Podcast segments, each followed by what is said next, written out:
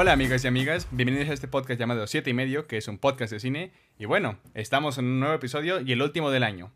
Amigos, bienvenidos a este episodio donde de hecho estamos por primera vez en todo el maldito podcast, todos por primera vez. Digan hola amigos. Hola. Hola.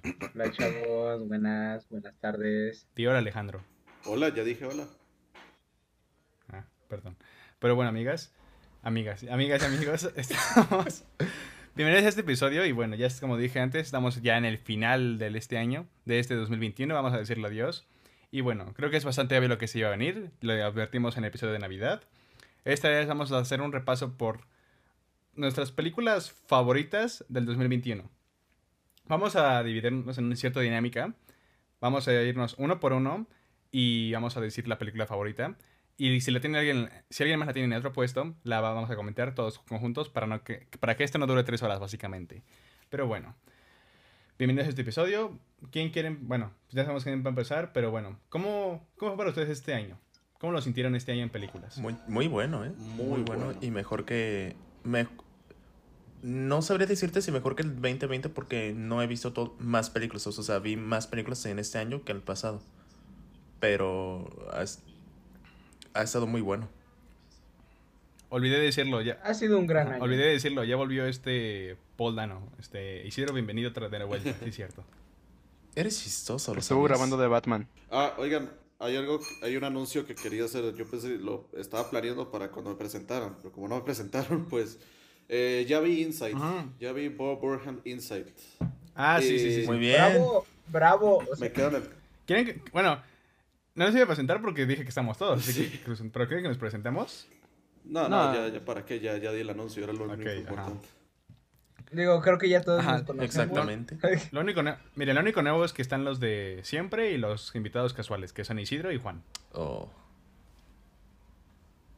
Pues a mí, ¿Qué? por primera, pues... Esa vez yo coincidí con Al. Bueno, o sea, digo, yo, yo he estado más. Sí, claro, has estado más que yo. Eh, Pero bueno, todos aquí nos queremos, nos apreciamos. Eso dices tú. no digas mentiras. Eso dices tú. No le crean. Es- Está loco, pero bueno.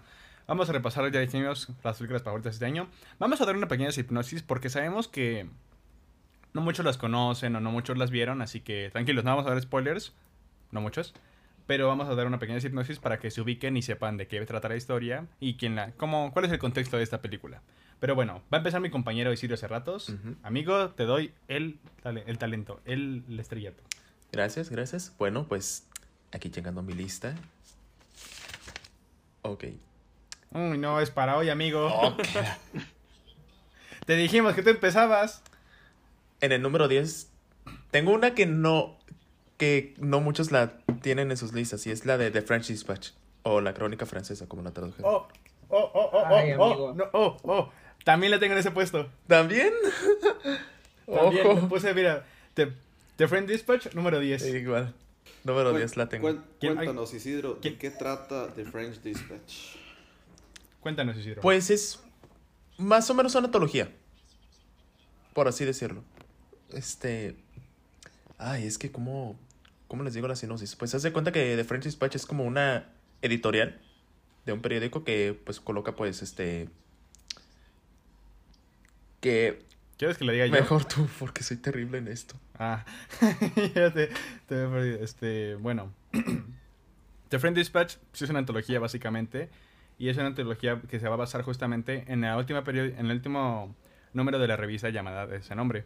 Y nos van a contar, en teoría, cuatro historias, pero son más que nada tres historias. Una que va a ser con Benicio del Toro y Lia Sidux. Otra con Timothy Chalamet. Y otra con muchas más personas, que no le quiero spoilear tampoco. Este, Y bueno, va- vamos a con- nos van a contar diversas, diversas historias de como si fuera tal cual una revista. Y bueno, ¿alguien más, la- ¿alguien más la tiene en su top? No, pero bueno, fue de mis más esperadas. en su no la he visto. Mar- momento, en este. ¿Tú, Mario, la pusiste en tu top? En el top 10 no. ¿En cuál? Pero tengo una revista de French Dispatch. Ah, Ah, muy bueno, bien. solo quería presumirla entonces. Yo, yo soy amante de Wes Anderson. Entonces, Ah, cabrón. Ah, cabrón. Eso no, No, sonó no, muy no, bien. no. No, O sea- sonó muy bien eso. No sonó muy bien. No sonó. No, no, no, no, Este, ok. Ay, Dios. sí, Cada quien sus... no, o sea, o sea, de que yo me, me gustan mucho sus películas, ¿no? O sea, no, no, o sea, Ya no, no, amigo. Pero bueno, o sea, en mi top del 2021 está en un top 15. Ok, o sea, nadie solamente Isidro y yo la tenemos en el top. Y justamente pues en... Oh, mira. Justamente pues en el... En el mismo puesto, ¿no? Ajá. Habla de la película. Pero, pero bueno, cuéntenos acerca de la película. Ajá. Ahora Isidro, ¿qué te gustó de la... ¿Por qué la pusiste en el top 10? Fíjate que yo no tenía las expectativas tan altas, la verdad. O sea, a diferencia de Juan, yo no soy tan fan de Wes Anderson, la verdad. O sea, lo aprecio mucho, lo admiro. El arte en sus películas, o sea, la forma en la que, en la que las dirige. Pero al momento de verla, la verdad me sorprendió bastante. Fue como de que, wow, esta película me, me, está, me encantó, ¿sabes? O sea, a diferencia de muchos que, que la tienen como de que, pues está buena, está decepcionante y así, pero me gustó bastante, me gustó bastante, más que nada pues por el arte, me, me encanta cómo Wes Anderson... Mira, esta es la película más él, ¿sabes? Es la película más él, ¿sabes? O sea, su arte se nota este, y lo explota muy bien. Es muy impresionante, no había momento donde no podía sonreír por lo que estaba viendo. Es verdad que su problemita quizás sean los personajes, porque los personajes pasan por ciertas cosas en las que yo no me quiero preocupar, pero... Ay, es que para no dar tal cual en spoilers, pero hasta los personajes me gustaron mucho. Ya me hice bolas, pero ok. Yo también, pero... Ah, ah, ah, eso Ajá. que decís de que. el problema- Ay, es que... Isidro, perdón, Ajá. que es la película más Wes Anderson. Es como el total opuesto a lo que a lo que a lo que fue eh, Bottle Rocket. O sea, un, un estilo que está empezando Mm. y ahora ya con The French Dispatch algo totalmente consolidado. Ajá, está. Es que es. Ajá, exacto. O sea, es en donde más expresa, pues, este. Lo visual. Sea, Visualmente, es, una, es visualmente hermosa. sí, desde fotografía, diseño de producción, vestuario, o sea. Música, la música. O sea, yo sé que a lo mejor. a lo hasta la música, o sea, yo sé que a lo mejor me pueda ver novato, pero. De manera técnica es bueno. Sí, eso fue lo que me. Eso fue lo que me sorprendió bastante. ¿Qué De- es deja, eso? esa, de- Pe- deja pero- esa en edición. Yo sí dejo las cosas de Mario, pero bueno, este. Ah, yo. Pero bueno, continúa Isidro. ¿Tú crees? Voy yo. Ah, perdón. Este, Cristian. No me equivoqué. Despedido. Este, bueno. Yo no, yo no creo que tenga buenos personajes. O sea, tiene muy buenos personajes la película. Me acuerdo que cuando la vi, entre más pensaba en los personajes, por ejemplo, mi historia favorita fue la de Timothy Chalamet. Porque aparte de que nada es mi novio. Pero me, me gustó un chingo esa historia. O sea, neta me gustó un chingo porque es de... Sí es una historia muy Wes Anderson, pero es también donde... Donde se podría decir que vuelve un poquito a los orígenes. Donde es, es más interpersonal. O sea, porque ahí el conflicto es muy, muy interpersonal. Lo mismo con la historia incluso de Jeffrey Wright. Con su historia tiene cierta parte al final que neta es un Wes Anderson más introspectivo, más, más personal, por así decirlo. Y son personajes muy buenos. Son, son eso. O sea, es como conocer varios lados de una ciudad, de un lugar, de un entorno. Y conocer las diferentes personas, los individuos que lo van a construir. Por eso los personajes me gustaron mucho. Y por eso quise ponerla en la lista, porque neta, más la pensaba, más la analizaba en mi cabeza. Y sí creo que sí, sí creo que es la peor de Wes Anderson, pero, o sea, sigue siendo muy, muy buena. O sea, la sigo destacando demasiado. Sí tiene varios, sí tiene peros, no los personajes. Los personajes no son un pero. Si acaso ciertas partes de ritmo y de ritmo narrativo más que nada. Salud. El problema Ajá. De hecho, una vez que comienza, pues, la, lo que sería como la última historia, pues sí puede sentir algo. Se puede sentir pesado, pero a la hora de la hora, pues le agarras el ritmo, ¿no? Al menos eso Ah. fue lo que hice. Bueno, yo no sentí pesado nada. Yo, yo, tam- yo tampoco, pero me acuerdo que. Como historia sola no es pesada, pero está al final. Y ya, ya para ese momento estás como que medio fastidiado de todo esto. Ajá, se siente como medio fastidioso. Cuando ves las tres historias, te sientes agobiado. Porque eh, ves la de eh, Lea y Benicio el Toro, ves la de Timothy Charmander y ves la de este el de el secuestro. Y ya cuando estás en la última historia, ya estás cansado un poquito, o sea, de que eh, dices, no, o sea, no, no, no te aburres, pero dices, ya que se va a acabar. Porque, pues sí, es, es, te sientes muy agobiado. A mí no me pasó eso, pero ok. Yo creo que es todo de Anderson. Sigue Juan. Número, tu, no, tu lista, vas. Dale. Ah, ok, bueno. Tu 10. eh, en, mi, en mi top 10 yo tengo un empate.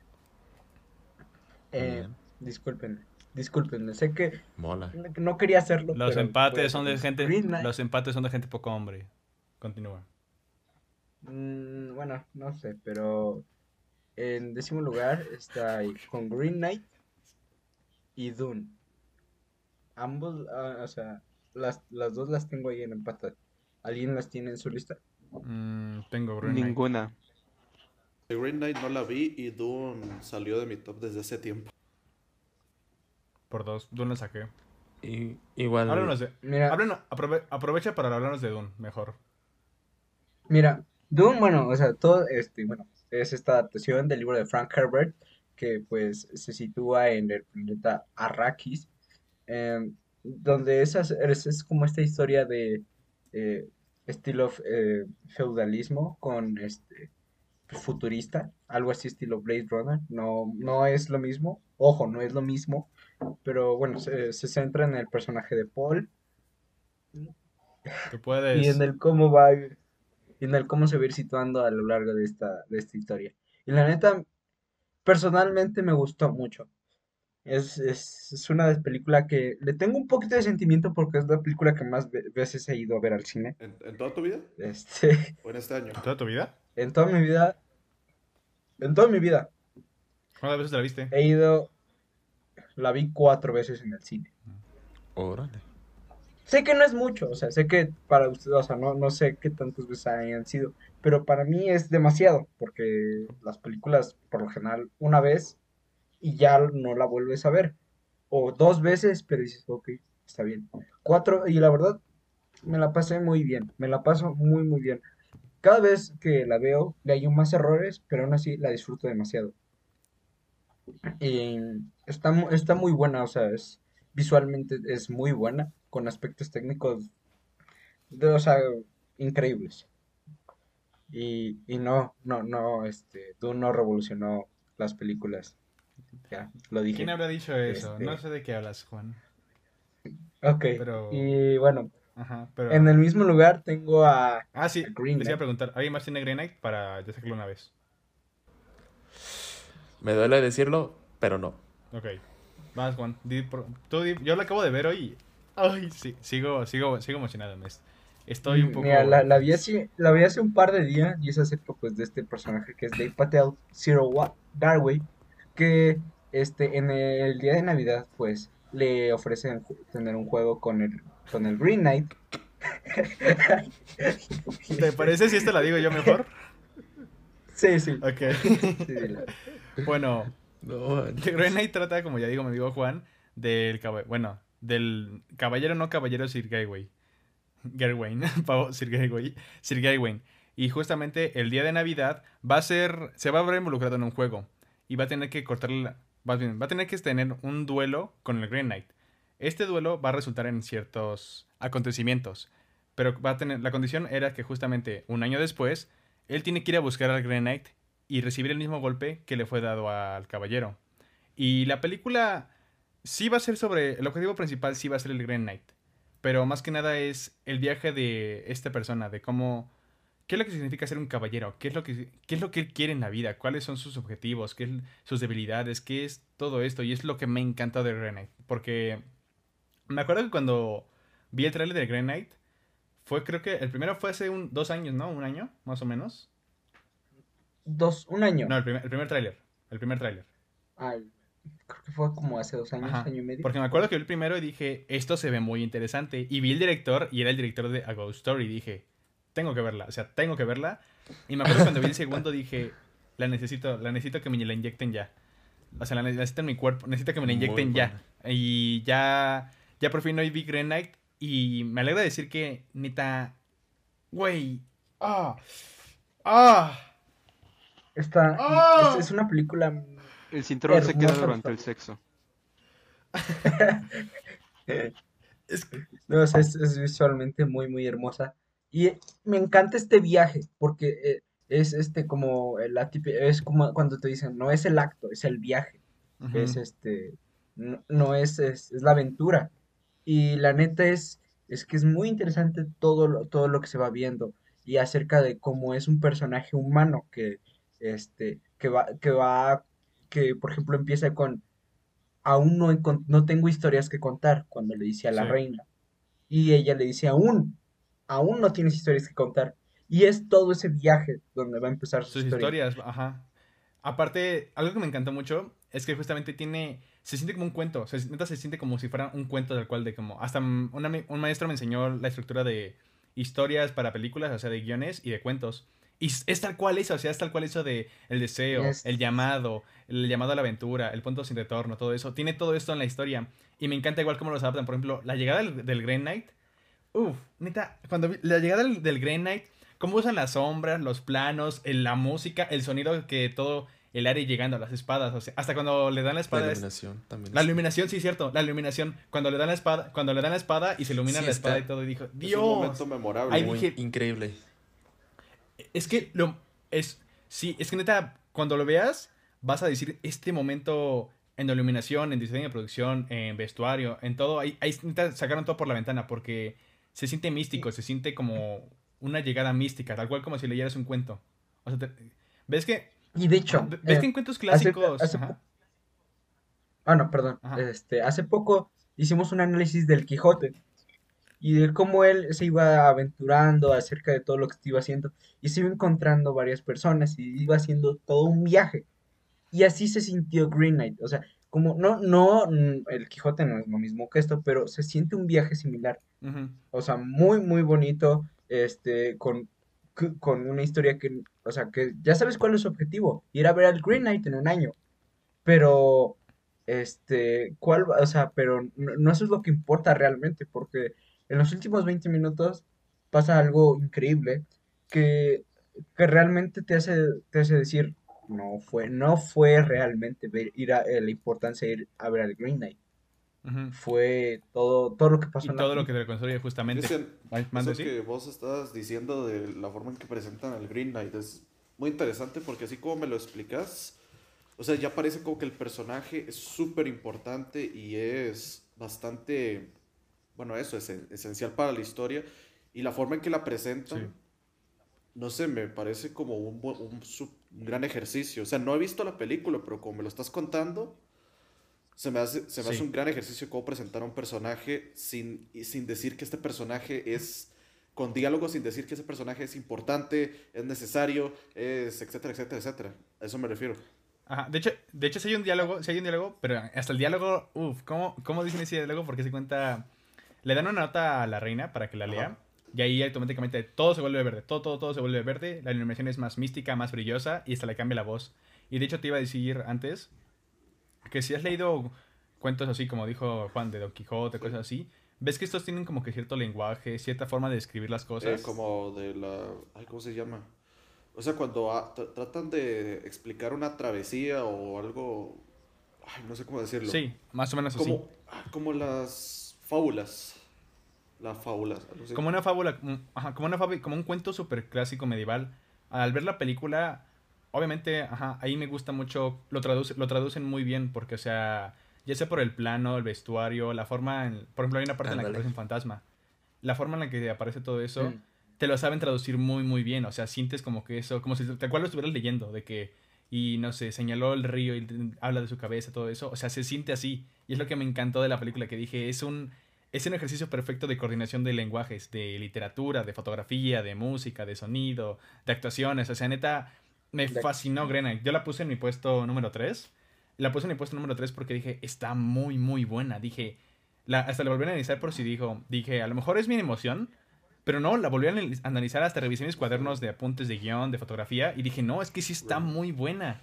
Y neta, me encanta Coña, Grena. con eso que me estás diciendo, Es yo muy creo que bueno. esto podría llegar a ser de mis películas favoritas, de mis tres películas favoritas del año. Es que Sí, yo creo que es muy buena. Sí. O sea, y, y a los espectadores les digo, vea- vean esta película. Ay, ya, me, ya me estoy arrepintiendo un poco de dejarla.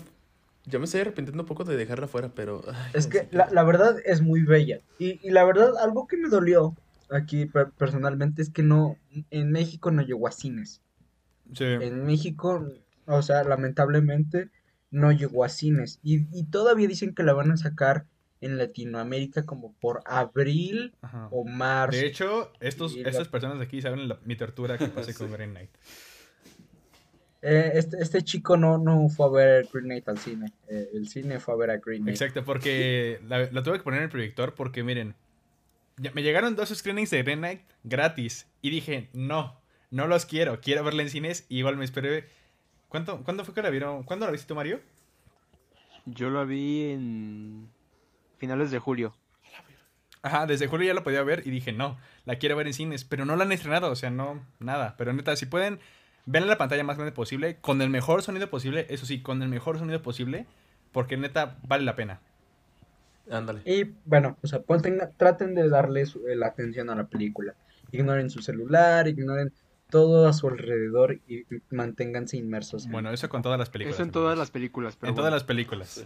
Ajá, pero yo creo que... Es que, Ajá. bueno, o sea, sí, Y algo, Ajá. algo que destacar. Algo que iba a decir, este, me alegra que A24 finalmente se lanzara a hacer una película como esta, ¿sabes? O sea, sí, o sea, y- Esta es la más cara que ha distribuido A24. no, la más cara es Uncut Gems. Ah, cos- cos- costó más Uncle James. Uncle James es la más cara. Costó más Uncut Gems, este, sorpresivamente, pero- película independiente. y sigue siendo considerada película independiente. Perdón, perdón. Mm, mira. Este, Mira, es este, curioso. Green Knight, Es curioso porque tiene menos, entonces tiene menos presupuesto y tiene mejores efectos que Disney, por ejemplo. sí. Sí, exacto. Mucho mejor. Pero yo creo que ya va Alejandro, ¿no? Para no quedarnos en Green Knight. Ajá, vas tú, Eh, Alejandro. Ajá. y- y- eh, ¿Cuál sería tu número 10? mi número 10 es eh, Shiva Baby, Ok. película... Muy eh, buena. Perdón, al chile, Muy bueno. perdón, no me, no me acuerdo el nombre de la directora, pero sí sé De que es Emilia Silvman. película.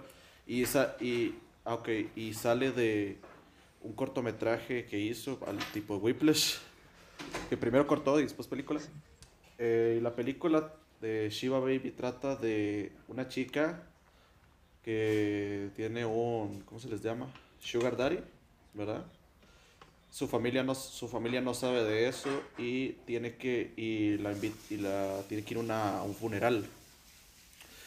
Y casualmente en el funeral se encuentra a ese Sugar Daddy. Entonces la película es como que una construcción de pura tensión de lo que, que va a pasar si la familia se da cuenta o cómo, cómo esto puede afectar a la, a- inclusive a la relación con su familia, al Sugar Daddy, etcétera. Inclusive este... Inclusive es por los dos lados, por la chica y por el, por el cabrón este, el, Ujú. el novio, pues. Es una película muy interesante. Yo siento que construye, bueno, yo creo que es la el, el gran aporte que la gente saca de esta película, que es que construye bien un ambiente de tensión. Uno se siente estresado a la hora de ver esta película o no. Pero es por todos los elementos que ya conocemos, digamos, en un principio la película ya nos plantea que esta chica tiene un, un novio secreto, el novio es mu- muchísimo mayor que ella y la película va como que creando diferentes ambientes, como que diferentes conflictos, hasta el punto de que ya, ya querés dejar de ver la película porque estás sufriendo. Vos estás sufriendo por toda la información que ya sabes y lo que y el daño que podría generar esta información para la protagonista si se revel, si se llega a revelar. Eh, no sé qué opinan ustedes sobre Shiva Baby, si alguien la tiene en su puesto. Yo, yo la Ah, quité. no. También. Yo la, Yo Pero también. De hecho, me gustó me más encanta. yo, yo la quité, o sea, la, Yo- la tenía en también la top tuve que 10, quitar. Pero la verdad es que dijeron que era como se había estrenado en 2020, pues la decidí retirar. Pero la neta, o sea, es, una película, wow. Y, y, me- y es gracioso porque para lo corta que es la película, la película dura una hora 17, si recuerdo bien. Es. No se siente como una hora eterna, se 17. siente como ese ambiente en el que vos decís, ya sáquenme de aquí, ya no quiero sufrir más. Es un sufrimiento que te crea la película por lo que acabo de decir. Y la película es cortísima. pero, el, pero se hace larga por todo esto que, por todo esto que se llega a sentir. Sí, sí. Te, te iba a preguntar, una ¿te gustó película. más que Sweet? Eh, verás que Sweet era mi once. Sí. Sweet era mi once. Eh, cuando Yo, por a mí sí me vez- gusta más que A mí, Sweet. también- cuando a mí me gustó primera- más Shiva que Sweet. por- Mi Sweet, me gustó más. Siento que casi casi las iba a empatar Sweet y Shiva Baby. Eh, pero como mencionaron eso de los empates, yo pensé que no se están permitiendo, entonces puse primero Shiva Ujú, Baby. De hecho, Juan hizo trampa. Porque yo asumo que alguien más iba a poner Sweet, entonces... Es que sí le iba a poner, pero como ya literalmente me llené la boca de todo esto, dije no empates, no empates y la saqué. Porque Sweet sí la tenía igual en mis puestos Sí. muy cercanos. Es, es que son muy parecidas. O sea, cuando las vi dije son, son muy parecidas en conflicto. Eh, lo que me gusta es que de Shiva Baby es que es un- en una locación. Es- todo sucede mayormente en la película en una locación. Sí. Ah, Con- como. Ah, bueno. con- No, no, olvídalo. Esta está mi top. Ni- Iba a decir una pendejada. Pero, o sea, todo- la, la mayoría de cosas pasan en, en una locación que es en una casa, que es la Shiva. Y, y se siente se siente claustrofóbica la película hasta cierto hasta cierto punto. Sí. que es donde, o sea, casualmente donde el personaje sale, es donde tienes un poco de paz y tranquilidad en, en- en ese momento. Fuera de ahí no, la película es absorbente, es, Sí. es angustiante, porque dices, güey, ya, Bueno, el carro. por eh, la, escena, la escena en el carro, la final. Ah, sí, sí, de que... que sí, sí, acuerdo. Ándale. Ay, qué bonita. Total. Pero, ajá, Sí. O muy sea, buena. yo, yo creo que la, la única escena Fíjate de- de que- que, siente, que sentí tranquilidad fue la del beso, donde están afuera. Sí, yo siento que ese fue como un Mm. momento de...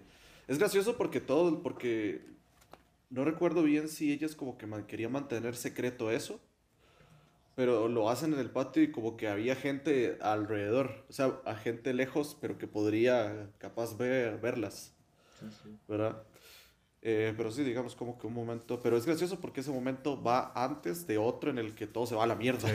Sí, no, o sea, es, es, es una película que está como para explotar, o sea, es, es, es, es muy buena, la verdad. Muy buena. Me, me, me arrepiento un poco de sacarla, pero pues, no es de este año.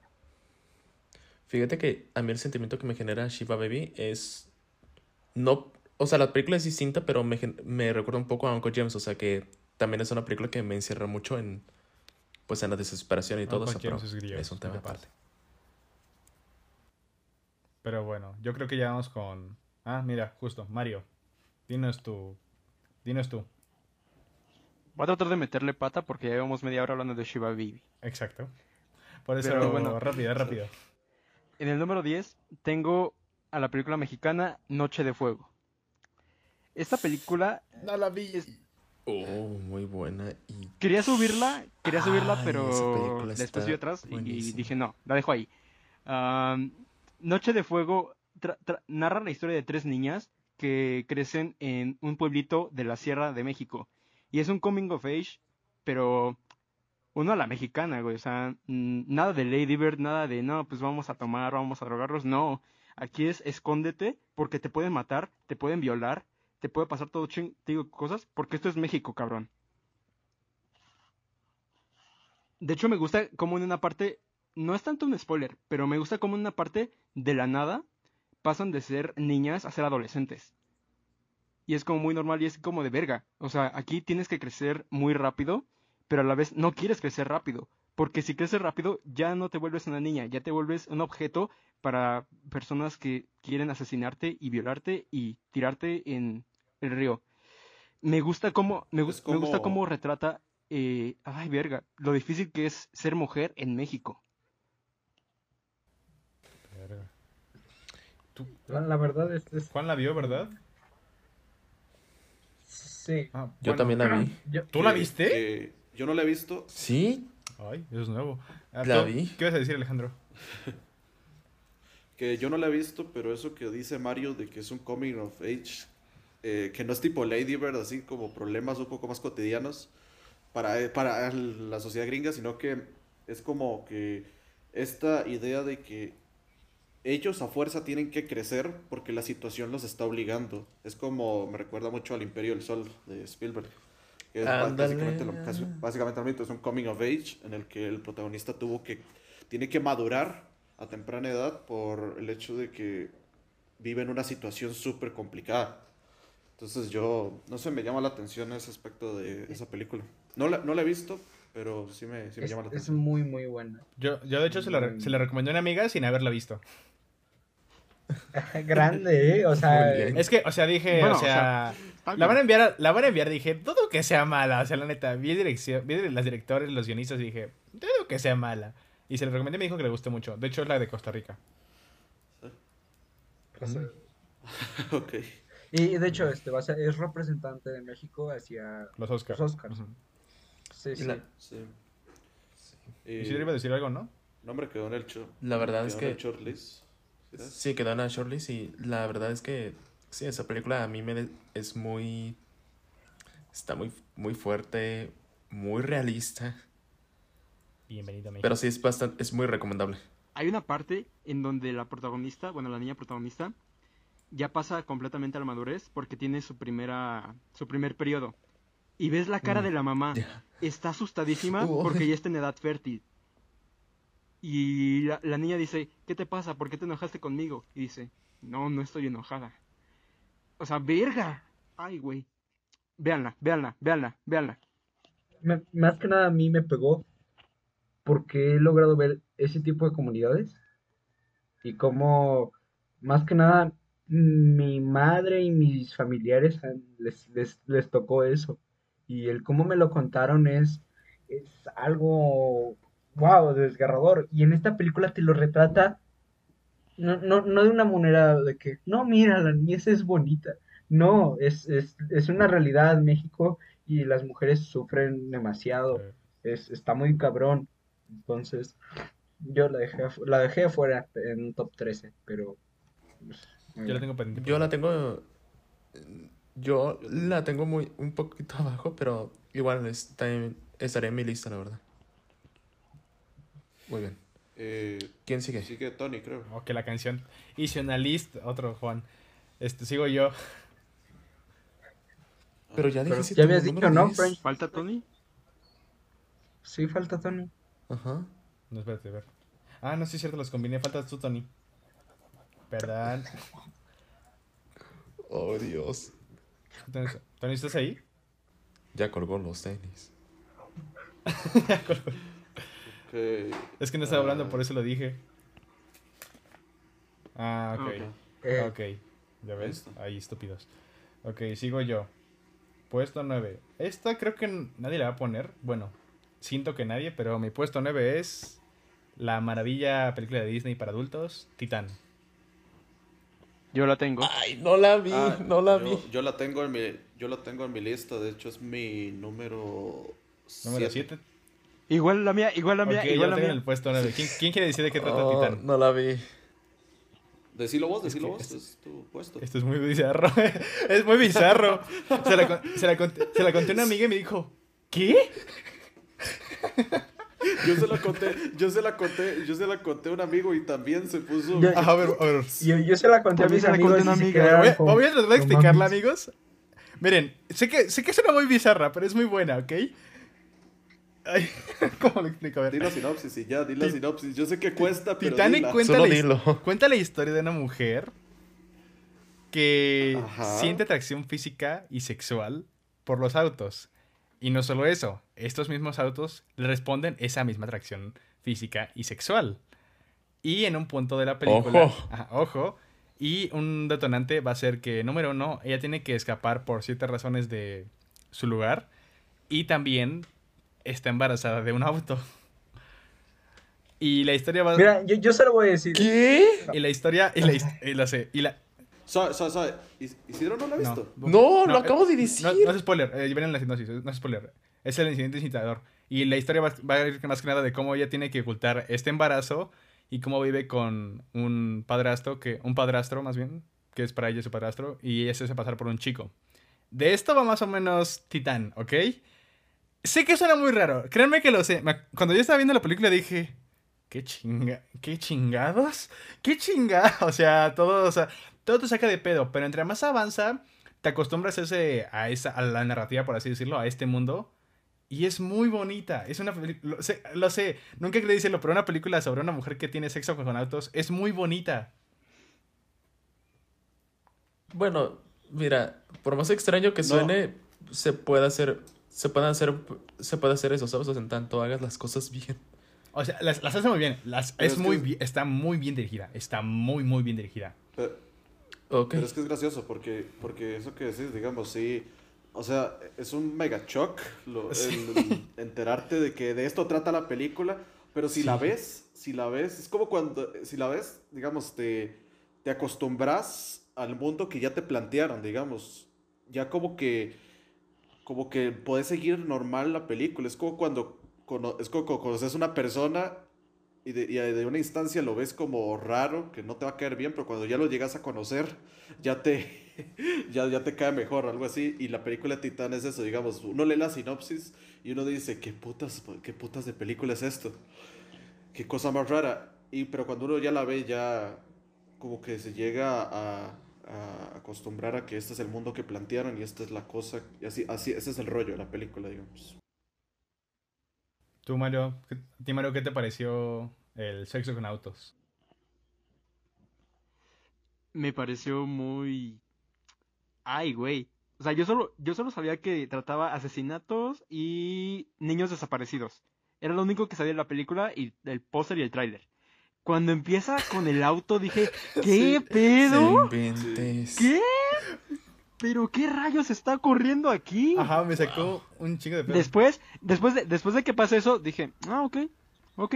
Y cuando ya comienza esta relación con el papá, dije, ah, Sí. ta ta ta Güey. ta ta ta ta Macarena. No, no, no, ta, ta, la ta, escena, ta, ta, la ta, escena ta, del ta, baile ta, con ta, la, ta, ta, la escena del ta, baile ta, con la ta, luz ta, morada. ta, La, escena del baile con la luz morada. Güey, esa escena la amé, neta la amé. La subí a mis historias, Uy, está me descargué la canción porque vi esa escena y dije, dude, dude, dude. Ahí, ahí, ahí fue cuando supe, Titán va a estar en mi top 10 del año sí o sí. Tiene que estar en mi top 10 del año sí o sí. ya me... Qué raro, ya me emocioné por la película. Es, está muy Mira, buena. mi, mi único pedo a veces es, Es que yo-. Está buenísima. O sea, mi o sea, es que está muy, está muy buena. Mi único pedo que siento que también pasó con lo mismo con Raw es que hay veces en que intenta choquear. O sea, o sea, sí, para mí como que los primeros 20 y ahí, y eso es todo. En adelante la película sigue muy, muy buena. El- la, la relación con, con el señor, Pero, Pero- pero no es pero- Shakir. Pero es que es para introducirte Ajá. al mundo. Es que para eso introducirte a la- al, al mundo de la chica antes Ex- de conocer exacto. al pero no, fue- después de, después de, ¿Qué después tan de, caótico era Pero no es todo esto? porque Shakir sería ponerlo porque sí, porque es hipnótico. Pero todas las escenas que están ahí fuertes, por así decirlo, son porque aportan la narrativa. Pero, Ajá. bueno, hay, hay, hay algo que pasa después de, de- después de los autos. ¿Cuál? Que, que es, Ah, lo este- del- ¿La de la casa? ¿O la del- auto? sí, Wow, Sí, ahora la- ya me Ah, sé, ya sé cuál es el origen del mundo de Cars. ¿La de la casa, la de la casa o, la del, o la del auto? ¿Te refieres? la de la casa, la de la casa. ¿Qué tiene? Que como que, ¿qué tiene? Pero no, no No- muestra no- nada. no sé ¿No es explícita o sí? Yo me acuerdo que no era explícita. ¿De qué escena de la casa hablas? O sea, cuando está, cuando está con la chica. Ujú, No es muy explícita esa. Hasta lo, lo tapan, de hecho. Usan más el sonido ahí. Mira, mi- no, no lo tapan Sí, lo en tapan. unas Sí, veces. lo tapan. La acabo de ver. Bueno. La acabo de ver. La acabas de... ¿Cómo? No, pero para mí, o sea, ese es, yo diría que ese es mi único pedo. Fuera de ahí, es muy emocionante porque quieres ver qué pasa al final. Quieres ver, o sea, quiere, lo, lo- quieres ver qué pasa al final, qué pasa con, con esta chica al final, o sea, porque, güey, es, es, o sea, tiene un, o sea, va a tener un bebé. Entonces, Sí. es emocionante. ¿Ustedes, Vaya. ¿Ustedes cómo se imaginan que haya sido, que haya, que haya entrado esta, esta directora a la, a, al- a la productora y les haya dicho, ven, quiero hacer esta película? Les hace el pitch y les enseña las primeras 10 páginas de guion. ¿Ella escribió el guion? Ajá. ¿Sabes qué siento yo? ¿Sí? Yo hasta lo puse en mi reseña del Airbox. Dije. Yo, yo siento que entró y dijo: Vamos a hacer un remake de Tetsuo, de Iron Man. No, para Sí, mí es una que- precuela de Eraserhead se con. Cars, o sea, es... Ok, ya. Ajá, pero sí. Ya me emocioné. Vámonos. Está muy buena Titán. Ve- No, vean, no. amigos de allá afuera del podcast, más bien, espectadores. Sé que suena muy rara, sé que suena muy extraña, pero neta, métanse inmersivos en este mundo. Como diría, te lo resumo, hay que entrar en la ficción y vale mucho la pena. Hay, hay muchas películas que sí sé que parecen raras, pero neta, métanse en esa ficción, en ese mundo y las van a pasar súper genial. Por- y Titán es esas películas que son bizarras, son extrañas, pero una vez que entras, no, yo no creo que tenga problema. No, no veo ningún problema. Solamente en guion. No en grotesco, como dijo Juan. Pero está muy, muy buena, neta. Véanla. ¿Quién sigue? Ah, ahora sí, ahora, de hecho, ahora sí sigue Tony. Pero ya no está. Ya no No está. está. No está. Isidro, va- Isidro, dinos tu puesto 9. Ok. Lo que voy a decir en el puesto 9 es una película que solo yo en ese grupo ha visto. Red Rocket. Es- no es personal, Al, no es personal. Por favor, entiende. ¿Cómo la queremos ver? Queda poco tiempo, Isidro, muévete. Ok. A Red Rocket, pues en pocas palabras, es como un. Es est- el protagonista es una estrella porno. Así que, pero ya pasó de moda y regresa a, a Los Ángeles, o sea, donde. O sea, regresa de Los Ángeles a su pueblo de Texas, pero nadie lo echa de menos, ¿sabes? Ni su pareja, ni su suegro, o sea, nadie. Y se tiene que adaptar. Así, tal cual. Y lo impresionante de esa película es que se repiten las maravillas que ese director, eh, Sean Baker, se repiten las maravillas que hizo en, en Florida Project, que es este que es este poner a actuar a gente que no, no es actor o no lo acostumbra y pues este lo hacen genial, este, las actuaciones son excelentes. No puedo creer que este Simon Rex haya hecho una actuación maravillosa Actúa Eminem, ¿no? y la película ajá, actúa muy bien y de una vez les digo que es la que es la película más hilarante. La más hilarante. Ok. No entendiste lo que dijo, pero bueno. Creo que Isidro no entendió mi referencia, pero ok. No, ya sé de qué hablas. Ok, pero... Verás Ajá. que. mm, verás que es muy. A mí me gusta mucho el cine de Sean Baker. Porque lo que él hace es contar historias con casi casi con lo que tiene a mano. Ándale. O sea, con lo, con lo que se pueden. con- o sea, él puede, él puede decir, voy a, voy inclusive a, a la casa de mi mamá a grabar. Que no es cierto. Y, y- y se hace una gran película con eso, hasta con una gran fotografía. O sea, él utiliza súper bien el color y la estética. O sea, con. Y, y- me gusta, digamos. O sea, yo de Sean Baker solo he visto tres películas que son eh, Tangerine, Starlet y The Florida Project.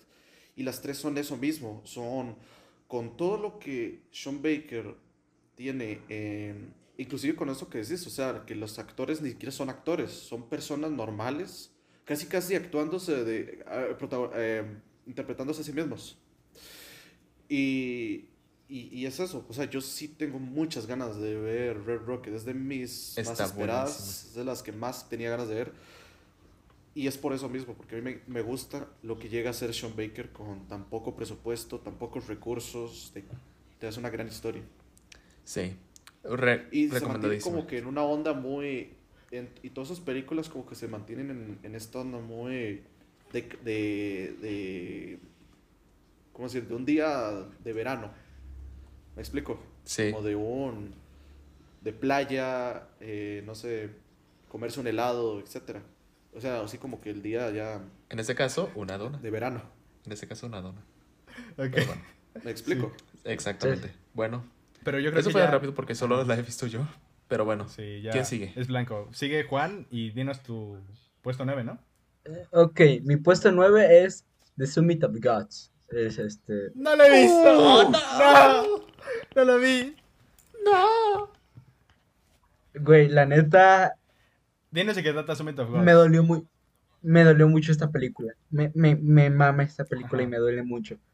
Es, es, bueno, habla acerca de este personaje que es eh, mm, Abu, que es este, el...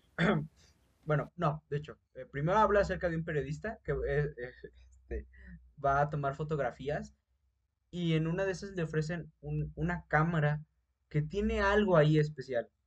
Y, y hacia eso va a empezar a hacer una investigación en el cual se va a topar hacia un personaje llamado Abu, que es un escalador, el cual se dice que tiene esa cámara. Y de ahí la, la trama está wow. O sea, mm, tiene mis respetos esta película. Es, es hermosa, es muy, muy hermosa. O sea, tanto visual como narrativamente es muy buena. O sea, Verga, el viaje del personaje de Abu, cómo lo conoces y cómo termina, güey. duele, duele toda la vida. O sea, te duele toda la película. Y, ah, Cuando está escalando con el niño, ay, güey, güey. no mames, no mames. O sea, hay, o, o hay escenas donde se queda, donde antes de que pase algo, donde, Cuando se queda tres días ahí, sí, cuando se queda tres Tan- días en la montaña, tanto Oh, visualmente wow. como narrativamente te duele hasta el fondo de tu alma. toda la vida, Ah. toda la vida.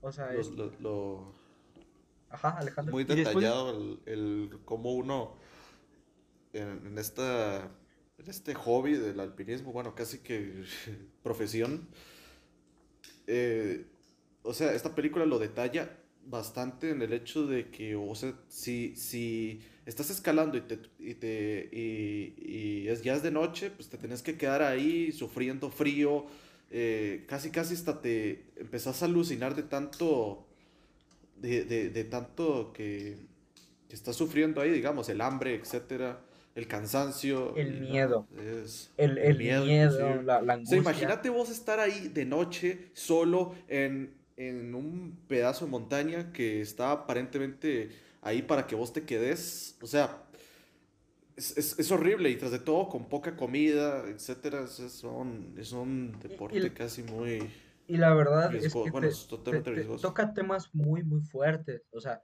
eh, como es este acerca de el, el miedo, el tengo que come- tengo que hacer lo que desde un momento yo tenía que hacer y tengo que acabar lo que empecé.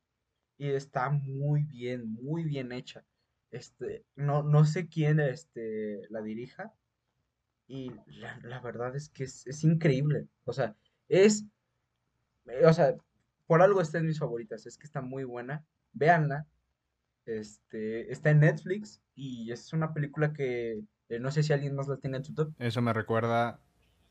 Yo la tuve por un momento, pero la, la bajé porque metí la de... Alejandro. Ok, es- Alejandro. Spoiler. Alejandro, te hablan. Señor, tienes que ver a los Membori o te largas. Es todo, Dios. Sí, sí, Exactamente. tienes que ver a la tarea. Body. ya la vi, ya la vi, pero la voy a volver a ver pronto. Sí, pero esto no entra al sé, tema. Bueno, bueno, es Mario. un tema aparte, es un tema aparte. Ya hablaremos algún día de... Solo quería decir eso. Continúa. ¿Quién iba? Este Juan. Bueno, o sea, según yo solo la había visto Alejandro y Mario. No sé, Mario, si la tienes en un top. Desgraciadamente no, me dolió hasta el alma. De hecho, Mario le recomendó, Eh, ¿no?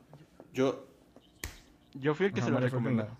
yo le agradezco a Mario por esa recomendación. O sea, te lo agradezco. Sí, sí, o sea, véanla. Está en, está en Netflix, véanla. Ujú. Es- Yo solo vi el es- principio y me gustó mucho. Pues acábala. Este, bueno, ¿a quién, eh, bueno, ¿a quién le toca? Le toca a este Alejandro. Ok. Mi puesto 9 es una película que al igual que Isidro solo vi yo. Que Ah, y una de, las películas que más esperaba del 2021 que es. Benedetta de Paul Verhoeven. Oh, ya. Eh, la película trata de Benedetta, que es una chica muy devota a Dios. Entra a un convento porque aparentemente ella tiene una, una habilidades divinas, ¿verdad?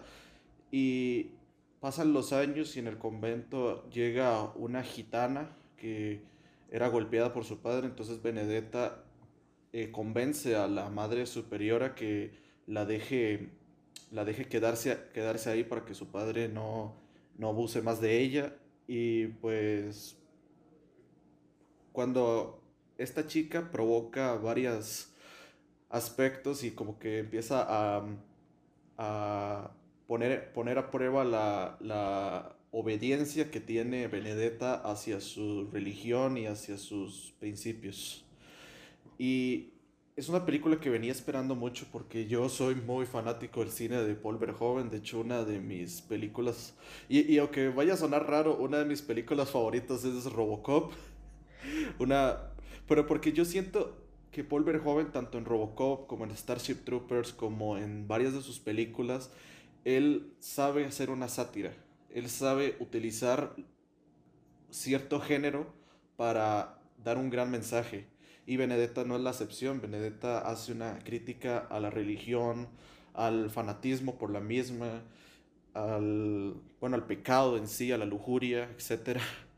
Y lo hace bastante bien. O sea, en términos técnicos, la película es excelente. La película está buenísima. Las actuaciones de 10 también.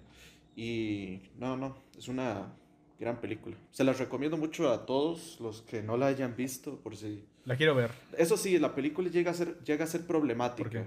Llega, bueno, podrían considerarla problemática por, por bueno, ven el póster. ven el póster. Ay, es. Ajá. Eh, pero, pero, Pero está bien, ¿no? Que se hablen de ese. pero sí se las recomiendo. Véala con la, véala con la mente Pero yo creo que está bien, ¿no? Porque está bien que se hablen también de ciertos problemas en ciertos sectores. O sea, como que te da a entender de que. Ajá, de que te da a entender de que no. O sea, son problemas universales, son problemas de todos, incluso de personas en la iglesia. Por eso. Yo vi el póster, sí la quiero ver. No la he encontrado, de hecho, pero la quiero ver. Y. Sí. Pero se me hace bien. El póster, el póster, de hecho, me acuerdo la vez que hablamos de pósters, que dijiste. Empezamos a analizarlo. Se me hace un buen póster que te explica un poco bien el. ¿No has visto la película? El tono o el estilo de la película, más o menos. Sí, sí. Sí. A, a mí me han contado Porque siempre que, que es una lucarda, que es como una lucarda, pero este de esta época. La neta, mm, la quiero ver más que nada porque Paul Verhoeven ha hecho muy buenas películas. En enero Sí, llega en, en enero, en en- de hecho, varios de que vamos a mencionar Muy bien. llegan en enero. Ujú.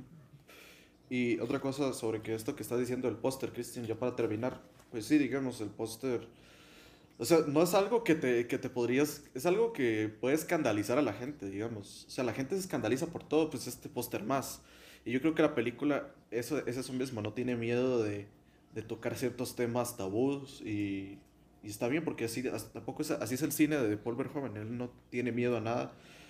Y, y eso es de, lo- de, los, de, los más, de los más grandes méritos que tiene Benet. Muy buena, ¿eh?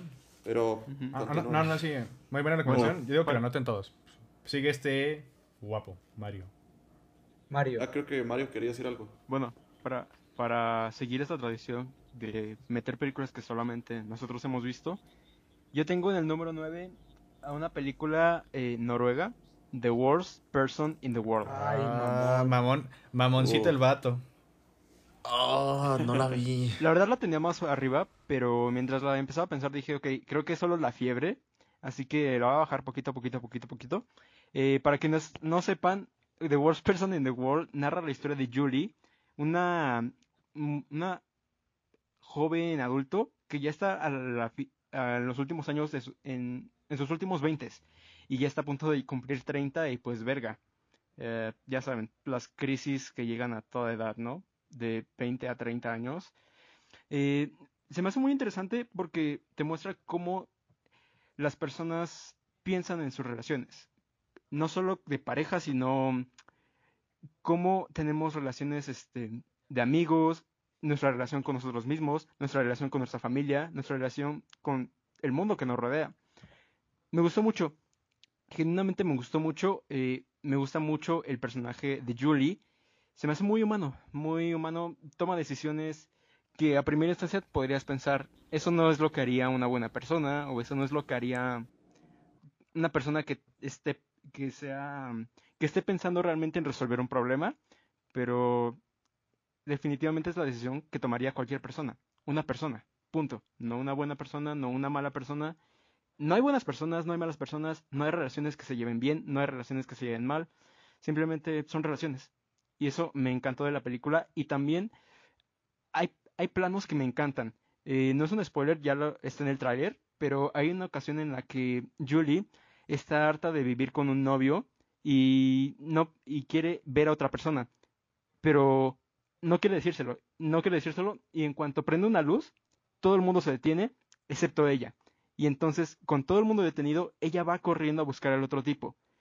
Y verga, pasan como dos días completos enteros juntos y te lo ponen en cuestión de segundos. Mientras que, mientras que el tiempo que pasa con esa otra persona con la que está, entre comillas, torturada, solo pasa como 10 minutos con él, pero el montaje se te hace eterno. Se te hace una charla muy eterna a comparación de los dos días que acaba de pasar con la otra persona que con la está pasando bien. Está muy buena, véanla. A la verga. Ok, bueno, a- al momento que se graba este Va. podcast, después de este podcast la veré. Nice. Nadie, bueno, na- nadie la tiene, ¿verdad? Obviamente. No. Este. No, o sea, que es, es el único que la ah, vio. bueno, sí, gente blanca. Chale. Este, bueno, sigo, sigo yo, de hecho. Sí, ah, mira, y esta va a coincidir con esta va a coincidir con Mario. Mi número 8 es Tururú, tu, tu, No mames. ¡Hijo de ¡No! De tu madre, ¿Cómo que vete a la ocho? verga! Número No, 8, vete amigas y amigos, verga. es Judas and the Black Messiah. No, Oh. vete a la verga. Pero está buenísima. Tú, pus- tú pusiste Cántala, Green a ver, Knight, hijo de tu pusiste madre. en el puesto 10, no me critiques. No se preocupen por mí, nadie tiene. Bueno, olvídalo. Ya. ¿Quién tiene? A ver, yo, yo- estas dos sí o sí la tienen en sus puestos. ¿En qué puesto la tienen Judas? En el 6. Yo la tengo en el 6. ¿Tú 6? En el 2. En el 2, ok. ¿Tú, Mario? Uno, de seguro. Ya En el güey. 1. Es tu favorita del En el 1. A ver. Ok, le acabo de arruinarle el número 1 a Mario, lo siento. ¿Tú, Alejandro, la tienes en tu No puesto? mames. Eh, no, en el 15. Ah, vean. Lo tengo en ¿En el la 15. metió?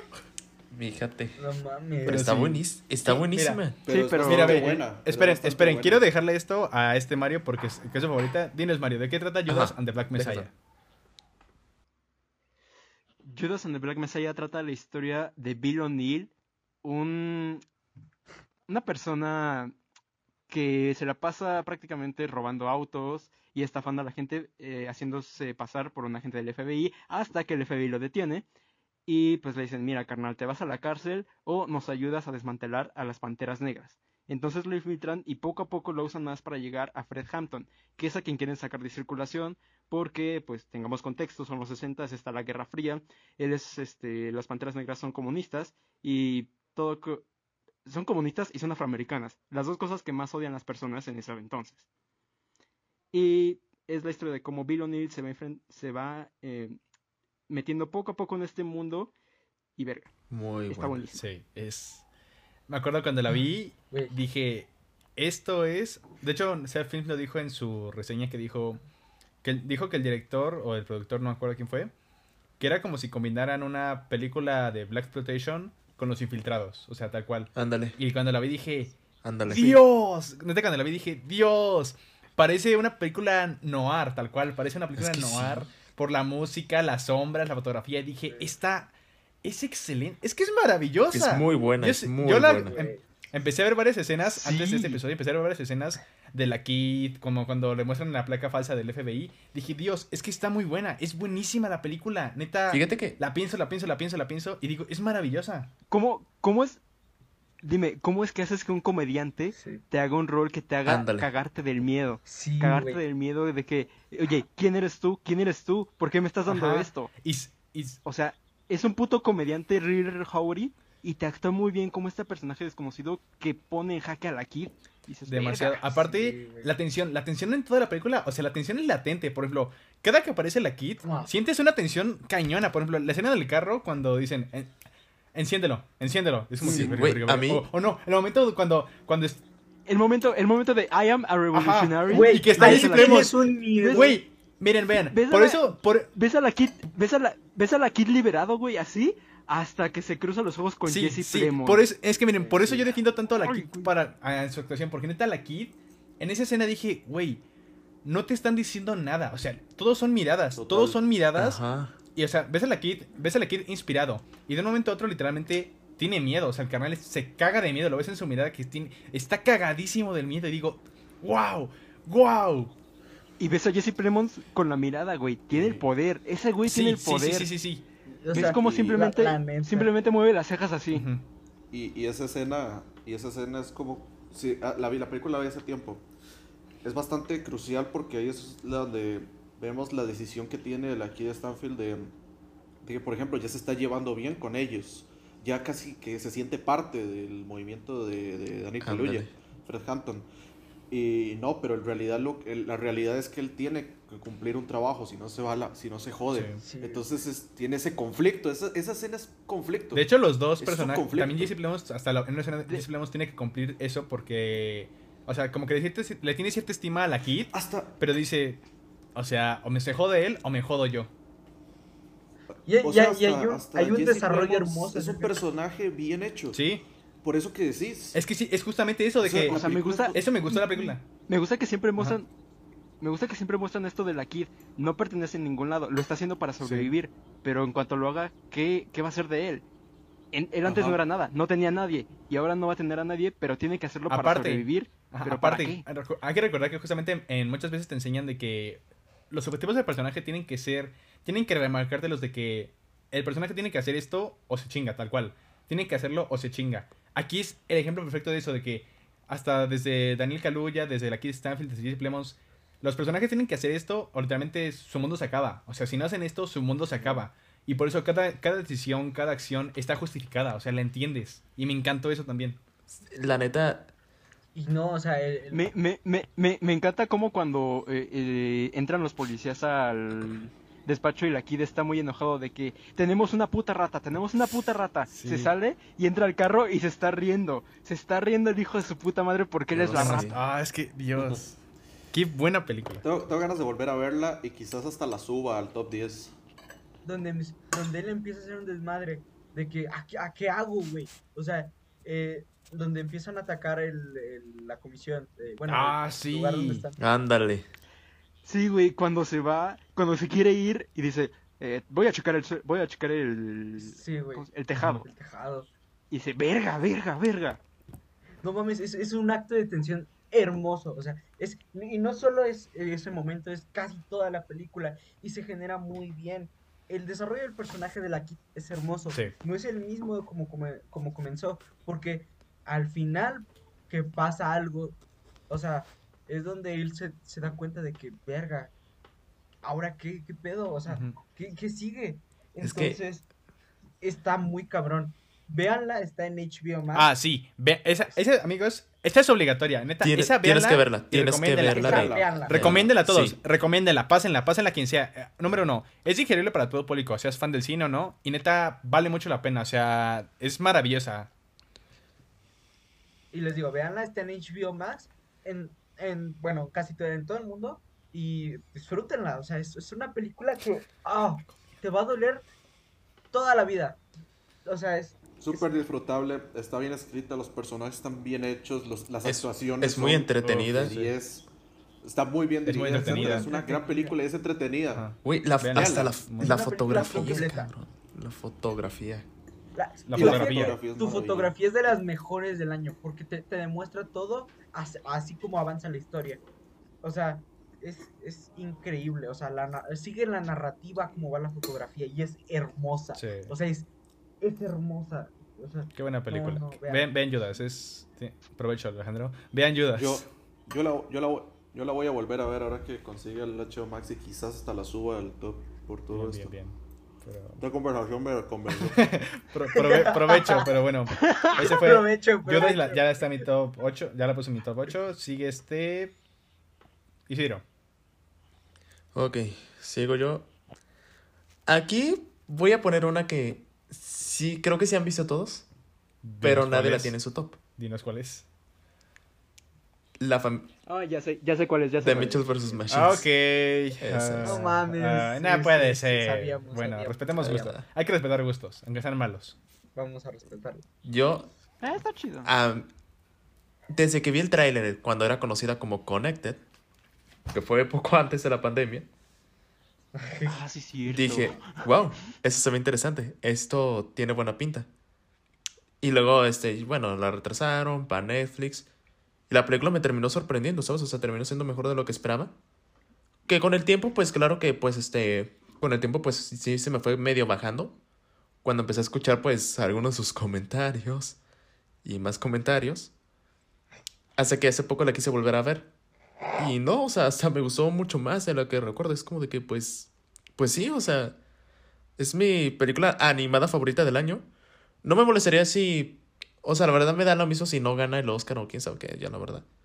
Pero realmente, a mí realmente me encantó. Y bueno, la trama. Pues esta familia donde cuya hija quiere ser cineasta, va a entrar a la universidad, está viciada con, con, su, con su tecnología para hacer sus, sus cortos, pero no tiene un vínculo tan fuerte con su papá. Y el papá pues es como más o menos lo contrario, le encanta mucho lo natural y todo eso. Hace que por azares del destino, pues este, se podría decir, sin revelar tanto, pues las máquinas comienzan a dominar.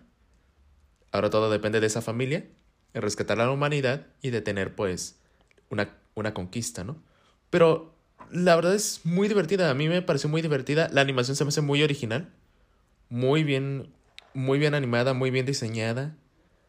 Este, la forma en la que toca el tema de la paternidad, si bien ya se ha visto, me gusta mucho cómo lo manejan aquí, ¿sabes? O sea, y cómo de alguna forma no villanizan la tecnología, lo hacen, te presentan qué es la tecnología y cuál es el uso que le damos, ¿sabes? Realmente a mí me encanta, yo sé que a lo mejor te puede parecer mensa, a lo mejor te puede parecer cursi, quién sabe.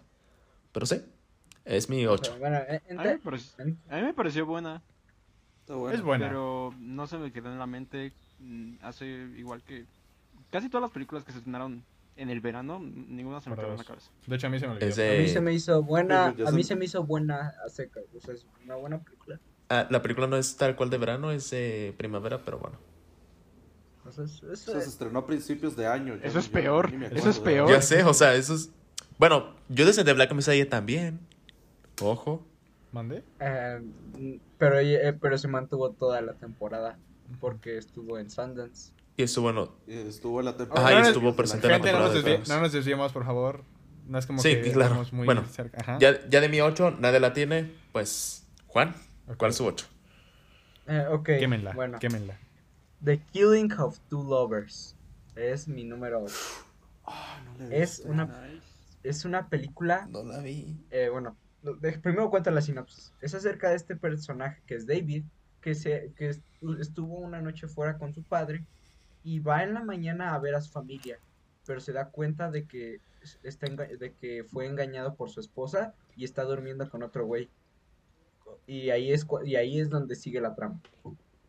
Y es, es, es, es una gran película. Es muy, muy buena. Está muy bien escrita. El todos los personajes están muy bien escritos. Porque todos están ante este acto y están viendo lo que está sucediendo a su alrededor. Eh, fue un engaño.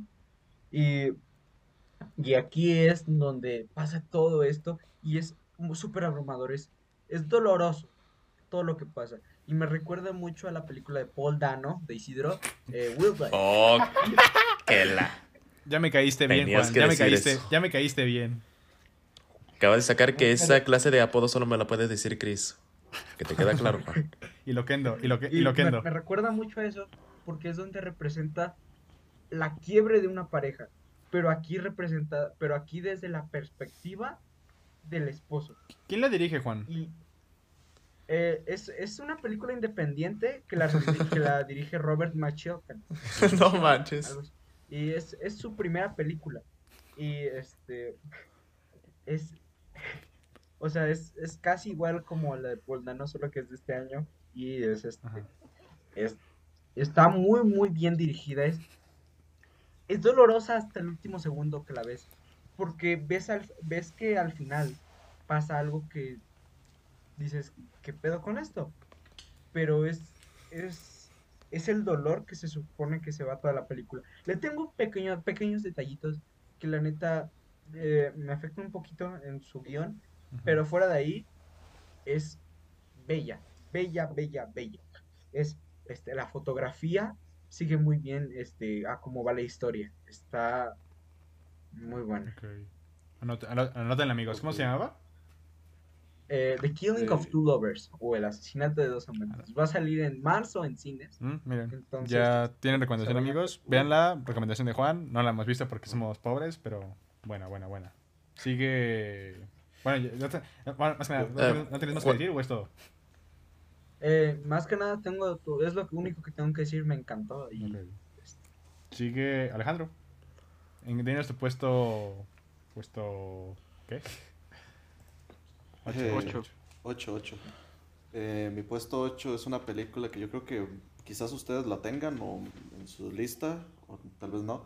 Pero es. Y, y es una gran sorpresa, de hecho. El último duelo de Ridley Scott. No mames, no mames, la tengo en el Yo la 8 tengo, también. en- yo la tengo en el puesto 4. Yo Bueno, si no la quieren- vi, yo no la vi. Disculpen, no la vi. Mario, vos que sos muy bueno contando sinopsis, contá de vos de qué trata el último duelo. ¿Yo? Tú, Mario. Sí, sí, sí, adelante. ¿Vas, Mario? Um, bueno, ahí está complicado contar la sinopsis de esto, pero a grandes rasgos Por eso no lo hice yo. diría que sí. Culero. Culero. Ah, bien. Bien listo, culero, ¿no? Este, bueno, esta, esta película narra cómo se va a dar un duelo entre Sir John de Carouge y Jack LeGuy. Entre Matt Damon y Adam. Driver, por el honor del- de la esposa de Sir John, que es este Mar- Margaret, interpretada por esta Judy Comer. Y te cuentan, casi no, se, casi no se centra en el duelo, más que nada te cuentan por qué están peleando, por qué quieren hacer el duelo, por qué Matt Damon quiere pelear en el duelo, por qué Adam Driver quiere pelear en el duelo y por qué Judy Comer necesita que peleen en Sí. el duelo. Que de- destácanos, Alejandro, porque ah, es que hay mucho que hablar de esa película. Para mí fue la, fue la, creo que fue mi sorpresa del año. Sí, para, para mí también. O sea, yo cuando fui a verla al, al cine, yo no había visto ni el tráiler, ni siquiera sabía la sinopsis. O sea, lo máximo que había visto es el póster y los actores, nada más. Y que es de Ridley Scott, pues. Y, o sea, me llevó una sorpresa porque yo no me esperaba que la forma... O sea, sí puedo hablar con spoilers, ¿verdad? ¿O no? Sí, sí, se habla. o que la forma en que está contada la película, que es en tres puntos de vista, es... O sea, nunca, nunca me esperé algo así. Yo nada más me esperaba, si bien que había un duelo al principio de la película, yo esperaba que me contaran el por qué, pero no esperaba que fuera de tres, de tres perspectivas, sino que de una sola. Y no, me sorprendió bastante esta forma de, de- contar la película, porque en sí vemos la, la- versión de cada, de, uno de, cada uno de los tres protagonistas. Y, si, y cada versión está como que alterada al, cómo, al cómo cada uno se quiere ver a sí mismo. Digamos, Matt Damon cuen- cuenta a sí mismo, cuenta, se, se- cuenta a sí mismo como una persona que sí ama a su esposa, que es atento, etcétera, pero es lo contrario a como lo llega a contar Adam Driver o a como lo llega a contar Jodie Comer, y pasa lo mismo con cada uno. Y la versión final, que, bueno, que la tercera historia, pues, que es así, ya es la verdad, hasta lo remarcan, nos, nos habla del, del cómo eran ellos dos y que si bien uno no, ninguno de los dos es un santo, ninguno de los dos es completamente un héroe, o sea, los dos son unos cabrones y quien tiene Sí. totalmente la razón es ella. Que de hecho... Ajá. este, ah, no, sí, perdón. No, perdón, no, termina, termina. Ah, no, sí, que de hecho, justamente lo que dices, o sea, de hecho hay un dicho muy famoso que es de que siempre va a haber como que tu verdad, mi verdad y la verdad. O sea, este- es como que el ejemplo perfecto de eso. Y me gusta mucho cómo era la película de... La película sí toca varios temas. Y de hecho me, me dolió mucho que Disney la dejara morir porque creo que es una película Sí. que tiene temas muy actuales, que tiene... a- que te hace reflexionar sobre de que eso pasó en era- pasaba en era medieval, sigue pasando actualmente, o sea, sigue pasando actualmente, desgraciadamente. Y se me hizo muy bueno justamente, igu- igual, cómo te retratan justamente esto con las perspectivas, como uno se ve honorable, uno se ve un Don Juan todo, a todo esto, pero en realidad, cu- cuando ves la verdad, te das cuenta de que son personas con egos muy grandes, con masculinidades muy, muy, muy tóxicas Sí. y demás. Ah, Por ejemplo, Adam Driver es, es un. Bueno, perdón por el spoiler. Es un violador. O sea, Adam Driver es un violador. Y él se ve, se ve a sí mismo como si fuera. Como que, bueno, es que sí es con todas. O sea, y no, o sea. Hasta me acuerdo, me acuerdo cuando ve la primera vez la escena de Adam Driver y dices. Tú sabes que algo está mal. O sea, es como que te das cuenta de que este canal se, le está, se lo está pintando de esta manera. Y cuando ves la verdad, dices. Qué horrible. Qué horrible situación. Qué horrible situación para Yo- ella, para muchas personas. Y te, te- te- y te, te deja marcado. Y hasta por eso me encantó. Creo que es un ejercicio muy bueno de cómo tener un buen gancho narrativo y un buen clímax. Porque el gancho es la escena inicial de que ves cómo se preparan para el Sí, duelo. Total. Ahí se plantea, ahí se plantea Ujú. la, duda- la dudativa, porque están peleando. Una vez que ya sabes esto, se plantea, ya una, una vez que se plantea esto, llegamos al clímax. Ahora dices, ya sé por qué pelean y sé lo que está en juego. Ujú. Así que el resultado me- te va a tener con nervios. O sea, el clímax Y- me, me sudaron las manos porque dije, ajá, no, sí, termina, termina, termina. Ah, no, que yo iba a decir que, perdón, que siento como que en cada historia en, ca- perdón, en cada versión, el- la persona quien lo cuenta trata como de sentirse la víctima de esta situación. O sea, Matt Damon, Sí. si bien, si bien Matt Damon, eh, sí, como decís, él, él se trata a sí mismo como alguien honorable, atento, etcétera. Él, en realidad, su, su versión es que él es la víctima. Él, él violaron a su esposa, pero como que le importa más él mismo, su honor, que, el, que lo que haya sufrido.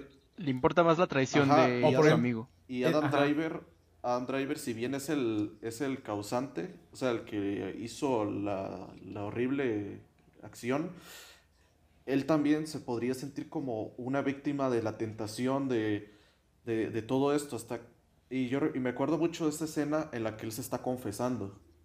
Esto mismo, perdón, que es después de haber hecho la atrocidad, digamos. Entonces parece como que él, él siente, él, él como que no siente la culpa, sino que parece como que él fue, él se siente como que fue obligado inclusive hasta a, a hacer tal acción, digamos. Pero la verdadera víctima aquí es Jodie Comer y por eso su verdad es la verdad. O sea, ella es la, Sí. ella es la verdadera, la verdadera víctima, la persona que sufrió por todo esto y no solo por Adam Driver, o sea, o sea, Matt Damon la no la trataba bien, Matt Damon era bastante, o sea, si, si la obligaba a tener relaciones, pues, lo, pues es así. Y era antipático, porque igual cuando Ajá. pasa la atrocidad, le dice- se la, se la- la lanza y dice, no dejaré que él sea el último que te hizo esto. Es como que...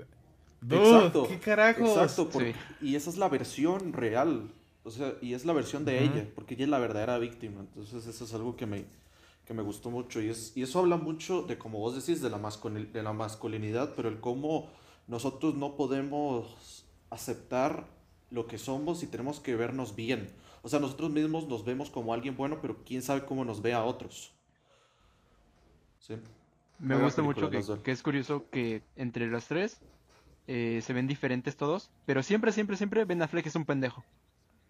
Sí. Sí, es cierto. sí No, es a Ben cierto. Affleck, a Ben Affleck lo ven igual. Que de hecho, hay otra película que también habla de eso, de la masculinidad tóxica, pero no la voy a mencionar porque sí o sí va a estar esa película. Eh, eh, esa va a estar Sí. Esa va a después. estar- sí de me gusta mucho. Ajá, me gusta mucho que justamente... Ajá, por eso también, miren, aquí digo el mismo ejemplo con Judas y está un poquito más, bueno, más o menos igual, porque las... Judas, Judas, perdón, The Last Duel es muy entretenida. Sí, O sea, neta, total. yo no sabía que duraba dos horas y media, o sea, casi tres horas. Se me pasó súper rápido. O sea, neta, se me pasó súper rápido todo. Y me gusta eso porque, mira, es entretenida, tiene secuencias de acción muy, muy buenas, tiene una dirección fantástica, una fotografía bastante preciosa y sobre todo te deja algo, ¿sabes? Te deja algo y te deja reflexionar. Y creo que eso es muy importante con el arte y con las películas, que te hagan reflexionar. Y yo digo, Uy, Homer sí. hizo una gran actuación. La, la buena película de Ridley Scott de este año. Eh, Sí, pero ¿quién la sigue? neta, Ah, ajá, Ridley Scott se la sacó. ¿Quién sigue este? Mario. Ujú. Bueno, Mario. Ah, y para que la vean, va a salir en Star Plus el próximo año. Mm, Ok. eso. Vas, Mario. Fíjate. Pero bueno, ya lo dije. Ok, entonces- Es, el mismo. El número 8 es de Last Duel. Ah, ok. Entonces, tu. vamos con el tu 7. siete. Dinos, dinos tu 7. Pero, No, pero no, primero no. vas. No, Mario. No, Mario, Mario tu 7, tú. Porque yo. Ah, ok. No, o sea, lo que me refiero es que si, si por ejemplo, yo ya Ah, dije de- el 8, sí. que ahí sí coincidimos, pues entonces sí vos decís tu coincidimos. 7. Decís tu Va, 7. Dinos tu 7 porque ok. si no nos damos, te, vamos- Entonces, te saltamos bueno. y tardamos más. Vas tu Exacto. 7. Es Titán. Ya la dijiste. Entonces di tu 6. Dinos tu 6. Dinos tu 6. De 6. ¿Qué rayos? Se Sí, hubieran sí, organizado mejor, ¿no? Este. No, así dijimos, así dijimos que le íbamos a hacer. Vas tu 6. Sí, así dijimos. Danos tu 6. Mi 6. Ok. Mi 6 es un documental que se llama. No, Creo que también soy el único que lo vi. Summer of, Summer of Soul or When ¿Qué? a Revolution Could Not Be Televised. No, en ¿cuál no- español- lo vio? En español, Summer of Soul, Summer of Soul o Cuando la Revolución no pudo ser televisada. también lo vi. Ah. Sí, ya. Mario. Cuando la revolu- esa- esa sí la ¿De qué trata? Está en Star Plus. ¿De, de qué Eh, trata? Prácticamente es un documental que nos muestra el Festival Cultural de Harlem de 1969, que es un festival de música negra que sucedió al mismo tiempo que Woodstock, pero justamente como sucedió al mismo, al mismo tiempo que Woodstock, nadie lo recuerda. Nadie lo recuerda. Hasta los asistentes que fueron ya, o sea, sí lo recuerdan, pero piensan que están locos porque nadie más se acuerda. Fuera de los asistentes y fuera de los que la, los cantantes, nadie se acuerda de esa película. Digo, de ese evento. Hasta que este güey, este Questlove, el baterista de Jimmy Fallon, se puso a investigar todo esto y recobró todos, todo el concierto. Y verga, verga, ese momento fue histórico para la música afroamericana. O sea, ves, ves este, no solo el concierto, sino que también te lo intercalan con entrevistas este, a personas que asistieron y dicen, verga, qué bueno es descubrir que no estuve loco, qué bueno es descubrir que esto sí pasó. Y hay personas que te dicen, no, pues esto marcó mucho para mí, porque vi a hombre, veía todo tipo de hombres como yo, veía a hombres este, negros, a mujeres negras, todos hermosos, todos con afro, algunos con ropa normal, o sea, verga.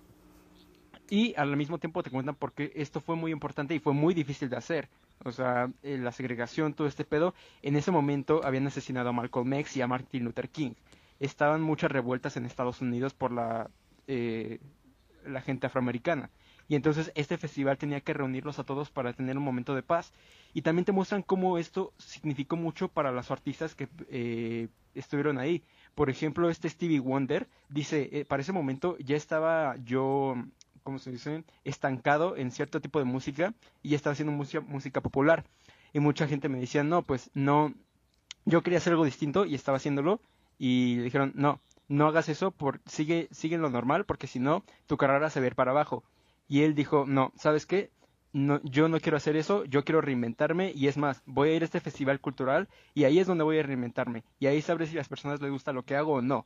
Y verga, tú lo ves en el escenario tocando el piano, lo ves con un chingo de emoción y ves cómo todas las personas están emocionados porque él esté y, y las entrevistas de Stevie Wonder eh, te dice, verga, si no fuera por ese momento, yo no estaría aquí, yo no estaría aquí. También, también hay una banda que toca mucho música que entre comillas es blanca, porque tengamos contexto, para ese momento solo escuchabas la música, no sabías quiénes eran los artistas. Y cuando ves, y, y cuando toda la gente blanca se enteraba que era una banda negra, decía, ¿qué es esto? Y cuando todas la- las personas afroamericanas se enteraban que era una banda negra la que hacía esa música blanca, como que lo rechazaban. Y entonces la banda dice, es por eso este festival era tan importante para nosotros. Teníamos que conectar con nuestra gente, teníamos que mostrarle que no era que nos estuviéramos vendiendo a la gente blanca, era simplemente la música que a nosotros nos gustaba hacer. Y teníamos que mostrar que teníamos que hacerlo con nuestra alma y al final eso mostraron. No, está, está buenísimo, véanlo, véanlo. Sí, este, les digo, está en Muy- Star Plus. Está 10 de 10, muy creo que no lo registré en Letterboxd, pero está muy bueno. Es de mi documental favorito. Muy, muy bueno, ¿eh? Me gustó Muy mucho lo que contó este... Me gustó mucho lo que contó Mario. o sea, el- sí. Eh, Pero no, neta, este, véanla, está en, en- Star Plus, en esa plataforma para que lo vayan a ver. Eh, retrata muy bien. Es- esta historia dura dos horas, es perfecto, no se te pasa volando y eh, tiene. Y ya. Bueno, voy, voy yo, voy yo. Ajá, ¿Mandé? siete. Ah, pues dijiste algo más. Este, ¿Tú bueno. siete? Creo que, no sé si esta la tiene alguien. Bueno, Alejandro no la ha visto. Mi puesto número 7 es. We love each other so more. Annette. Mi puesto 7 es Ah, Annette. Annette. Annette. Vamos a ponernos calientes. No, no es cierto. Este, Annette. ¿Alguien la tiene en su top? No, ¿Alguien la tiene en su no la top? tengo en mi top, pero está buenísima. ¿Nadie la metió en su top? No, Estúpido. Está, en mi está top como, 18. como por el Está- 15, más o menos. Yo la Estúpidas tengo como en el perras. 18 también, ¿no? 19. Estúpidas. 18, Estu- 18, 19. Estúpidas perras blancas. Ok, bueno. Este. No, No. bueno, no, perdón, ya. Bueno, Ned, cuéntale. Ay, cómo la cuenta, también está muy complicada. Puta madre. Este, Es un musical bueno, de los Sparks. Así déjalo.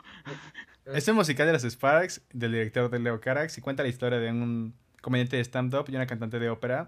Y nos van a contar su relación y cómo es que estos dos dan, tienen una niña, una niña llamada Annette. Y bueno, vamos a ver justamente cómo se intercalan polémicas de Adam Driver y cómo van a tener conflictos entre sí y que van a recaer sobre todo en Annette. De eso va básicamente la película. Y Qué buena película, Dios mío, neta, qué buena película. No sé por qué no la metieron la neta en su top 10, porque a mí me, a mí me fascinó, o sea, me fascinó. Estaba justamente entre si ponerla esta en el 8 o en el 7, pero no, la puse en el 7 porque al momento me encantó, me enamoré de este mundo, me enamoré de completamente de Annette, me enamoré de cómo construye su ficción, cómo construye su nivel. No, no, no, no, no de la niña Annette, no de la niña Annette. ¡No! No, no, no de la niña Annette. No.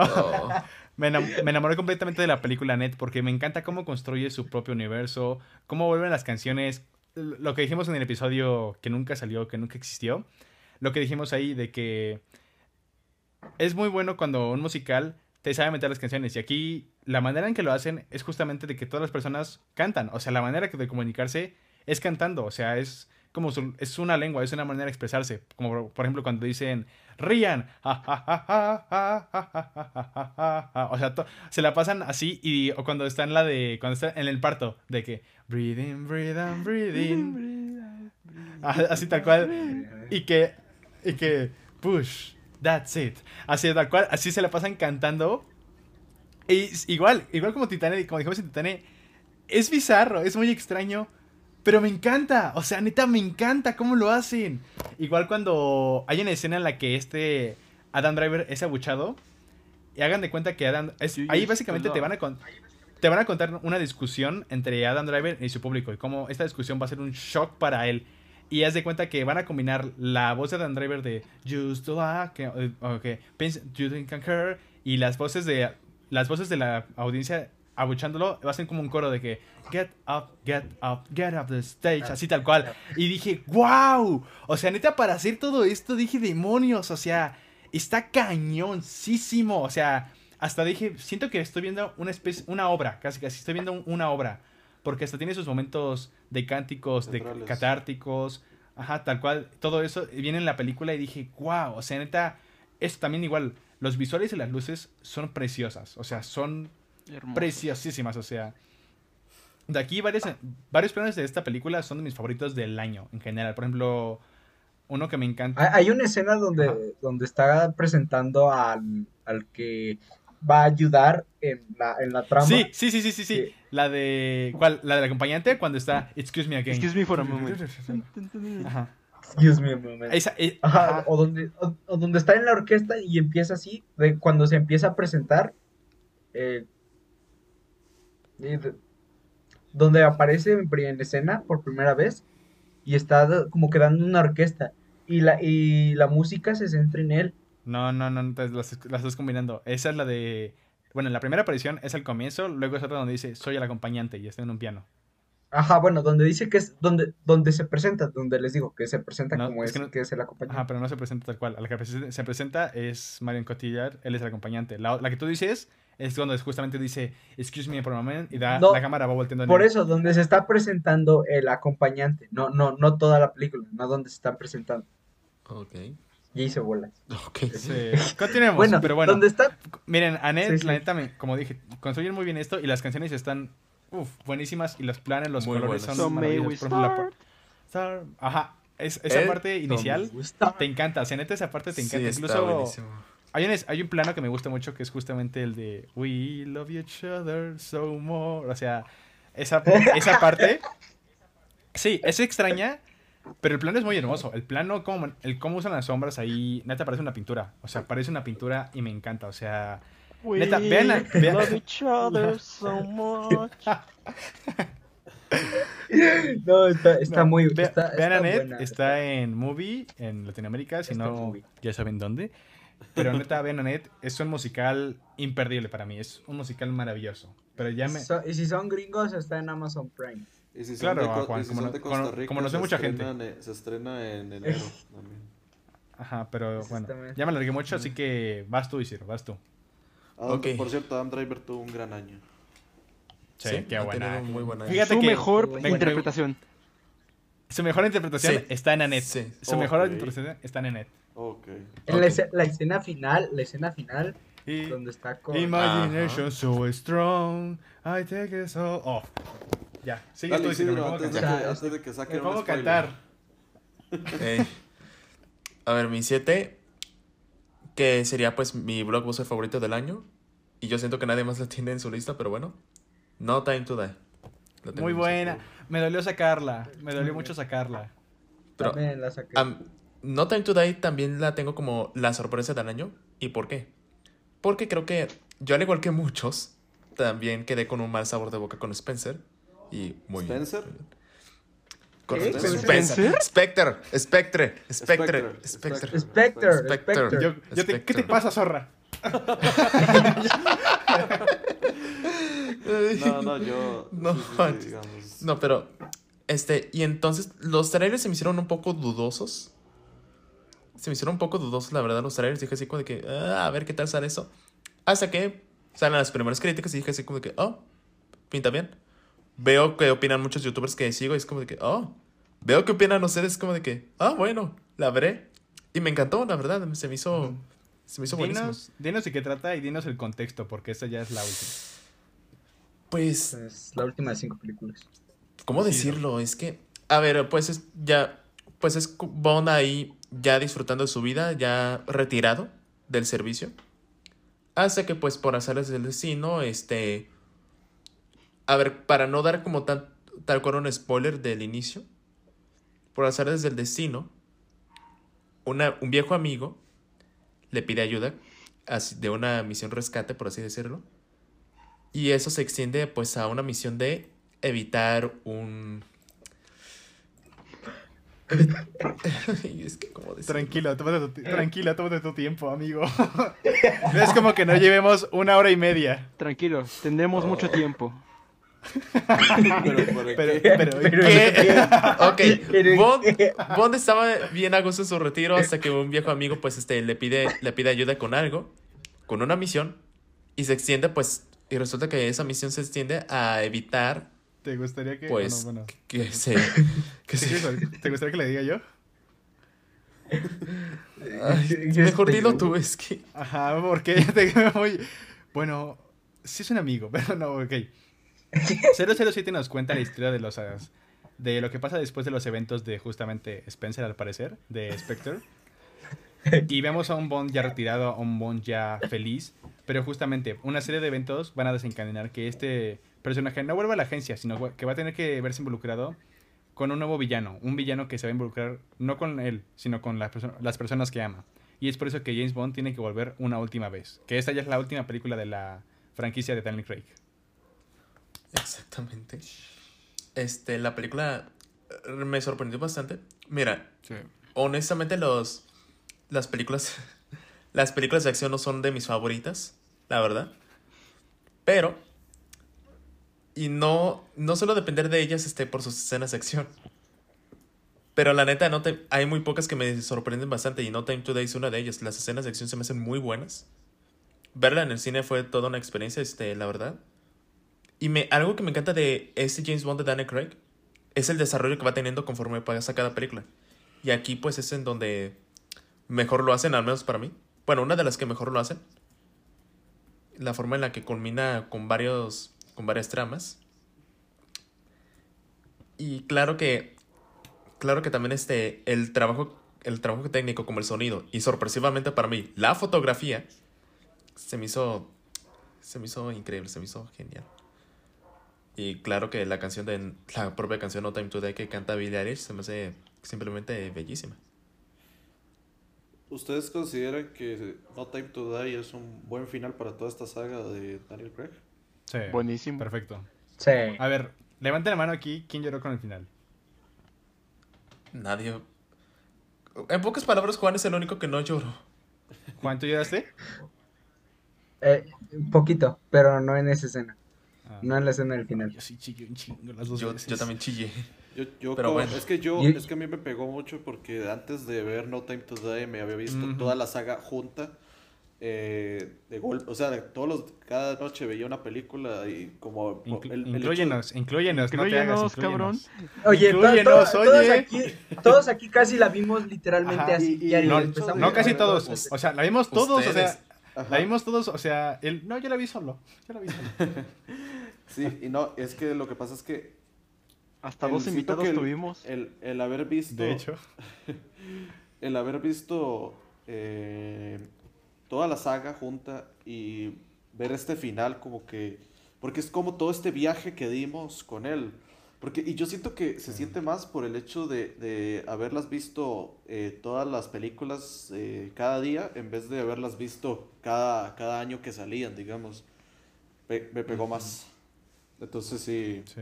A mí, a mí me pegó mucho en la escena, no sé, cuando empiezan, cuando empieza a cantar No Time to Die, cuando es al principio, no sé por qué, Bueno, sí, sí pega. pero A mí, a mí también pegó. Yo la segunda vez que la vi, cuando le dice, nos veremos, ya nos vamos a ver. Y se va y dije, ay.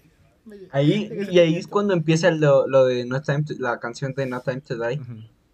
A mí, no sé por qué, pero ahí empecé a llorar. Es que es, de- Ahí no, no lloré al final, Es que es muy melancólica, porque aquí Ponte es, o sea, Ponte es muy abierto, o sea, como que siente que es, es donde más lo hieren, hacia, porque se- cuando va con ella le dice, no, la neta, te amo, que le dice, o sea, no me importa lo que pasó, todo esto, pero, o sea, quiero protegerte, porque no me importa, no me importa la agencia, no me importa todo esto, me importas tú, y solamente tú. Compárate la canción Y- de la primera, la de Casino, con la de No Time to Die. Digamos, yo siento que la de Casino todavía es como que más movida, entonces como que tiene esta onda de que esto apenas va a comenzar. Y la de No Time to Die es como, ok, este ya nos está diciendo que este es el final, o algo así.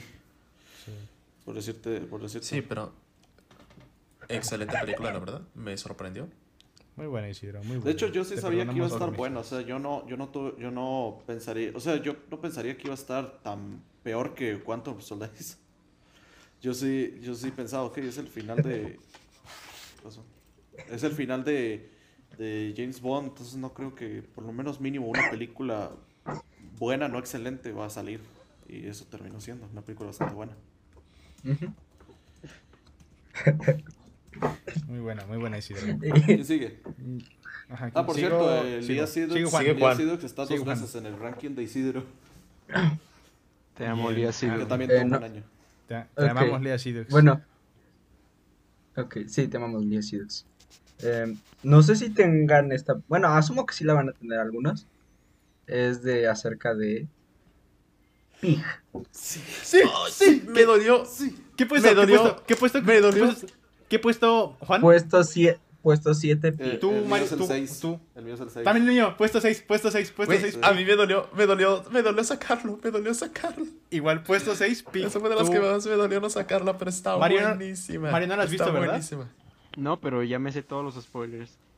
Lo dije, lo dije de broma, lo Ve- dije de broma y terminó siendo el final verdadero. Oh, verga. No. Bueno, habla... Juan, ¿quiere- dinos la sinopsis de, sinopsis de Pig. Ok. eh, es Nicolas Cage, es un ermitaño que vive en una cabaña con su, con su puerquito de- eh, que busca trufas. Y se las vende a, eh, a una persona en específico. Pero un día todo cambia cuando le roban a su puerquito. Y él va con su proveedor al que le da las trufas para buscar a su puerco. Y en, y en eso se va a adentrar toda la película, en la búsqueda de su puerquita. A la madre, lo hizo. Lo logró. Muy bien. Ese hijo de perra, lo- ese hijo de perra lo logró. No, de hecho, Pig. eh, No. la primera vez que escuché la película, no sé por qué, pero yo pensé, leyendo la sinopsis, pensé que iba a ser una película tipo John Wick. Una venganza. Yo una- también pensé que iba a ser una John Wick. búsqueda, pero con mucha acción. Porque ya sabemos cómo es Nicolas Cage. Nicolas Cage ha hecho varias películas de acción, entonces no sería nada raro. Y, y no, la verdad no, es, es más que todo una película sobre lo que, lo que antes era este personaje y lo que ya es ahora. Vos que la acabas de ver, Cristian, explícalo mejor porque yo la, la vi hace años. Ah, chales, bueno. Este quería hacer, quería hacer un video, quería hacer un video de eso, pero bueno, lo diré un poco acá. Este, Sí, sí. creo que Pig, es que Pig es, es muy melancólica, o sea, me puse muy reflexivo cuando la vi porque toda la película es sobre, ah, no, eso lo dicen de que, el, ¿qué, es, ¿qué es el pasado? ¿Cómo, cómo, ¿Qué es lo que permanece? ¿Qué es lo que no permanece? ¿Qué es lo que seguirá? Y eso, es el conflicto de Nicolas Cage, de que fue algo en el pasado. Actualmente ya no es nada, no es ni un, ni un susurro, ni un murmuro, no es nada. Y cuando vuelve justamente se reviven varias partes de eso. De hecho, ¿se acuerdan que el proveedor justamente escucha varias veces como que este disco de la música clásica estu- eh, prevaleció hace 200 años y lo volverá a hacer en 200 años? O sea, la película está llena de esto también cuando le dice al otro chef de que tú no, tú no eres real, o sea, esto no es real. O sea, tú, Ajá. tú, tú no, tú hacía, tú lo querías hacer para ti, no para, no, no para complacer a A las las demás demás personas, personas. lo hacías para complacerte a ti y a la vez que las demás personas lo disfrutaran. Exacto. Y básicamente esa es, esa es una pequeña crítica hacia Blockbusters, güey. O sea, No fake no, news, no fake pero- news, Juan. Los cerdos son dioses. No, Ajá. las- Pues, No, pero sí, justamente. ya. Es esto, es un, no crítica, sino que es otro reflexivo sobre el tiempo, la marca que dejamos, la marca que seremos, lo que, Sí. lo que estamos destinados, lo que fuimos destinados a hacer. O sea, es una película, te diría muy tipo Osman Logan en ese aspecto. De que neta te pones a reflexionar. ¿Y cómo, y cómo el tiempo influye en esta historia sin usar, sin usar flashbacks? Ah, y, y sin fra- Exactamente. Sí, cierto. Sí, cier- muy buen punto, de hecho, muy buen punto, Sí. porque toda No, la película... no usa flashbacks. No, no hay flashbacks, hay objetos, hay objetos y momentos. Y que te, Ajá. te dan a conocer, por ejemplo, igual como dijo tipo Ratatouille. Hay un ejemplo, por ejemplo, de que hablan de la comida. Ándale. que es, es el clímax de la película, que hay una parte con una comida y que tú sabes el contexto de esa comida, sabes todo eso de la comida y cuando ves las expresiones dices, sientes el momento, no lo viví, me lo contaron, pero lo siento y me encantó eso. No dependió de flashbacks como para provocarte ese sentimiento. Yo recuerdo que cuando la vi en la comentario Letterboxd yo puse que la comida es un elemento muy importante en la película y, eh, y lo saqué mucho de esta escena en la que el, eh, Nicolas Cage le cocina al papá de, de- Puedo hablar con spoilers, ¿verdad? Sí, no, no. Poquitos, yo Eh, diría que poquitos. Bueno, o sea, ok, nada más di que van a ser, nada más di que van a ser spoilers. Ok, para- una- un spoiler. Nicolas Cage le cocina al padre de Alex Wolf, ¿verdad?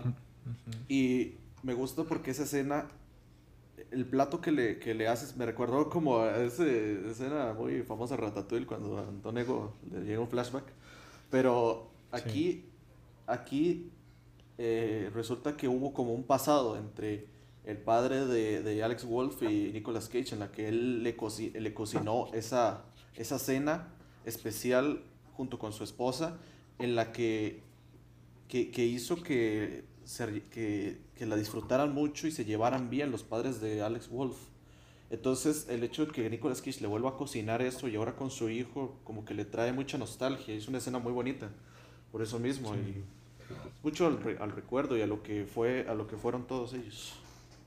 Me gusta esa O la escena me en la que- la verdad, La escena de Alex Wolf con su mamá, de que le empieza a hablar y dice, ¿quieres verla? Para, para mí, para mí es su mejor actuación en mucho tiempo, la verdad. Ujú. Shit. Sí, la película Sí. es que está, está genial. Y yo siento que de, toda, de todas las películas más destacables que ha sacado Nicolas Cage en los últimos años, yo creo que esta es de las que mejor, más se ha destacado su actuación. Porque si bien ha hecho... y, su- y de hecho, su, su actuación funciona muy bien. Sí. Por dos. No he visto ni Mandy ni Color Out Space, pero Ah, por dos. sí. No los he visto. Mandy es buenísima. Yo, yo vi Mandy. Mandy es muy buena. Mandy es sí. una gran Y película. Mario, Y tiene una gran Pig, actuación. yo siento que sí te va a encantar mucho. Sí. Es una Sí, gran siento que Pic te va a gustar. De hecho, lo dijimos, ¿no? Cuando. No, sí, cierto. Lo dijimos cuando hablamos de actores infravalorados. Sí, yo Tú mencionaste mencioné Pic. a-. Nicolas Cage, a Nicolas Cage, de hecho.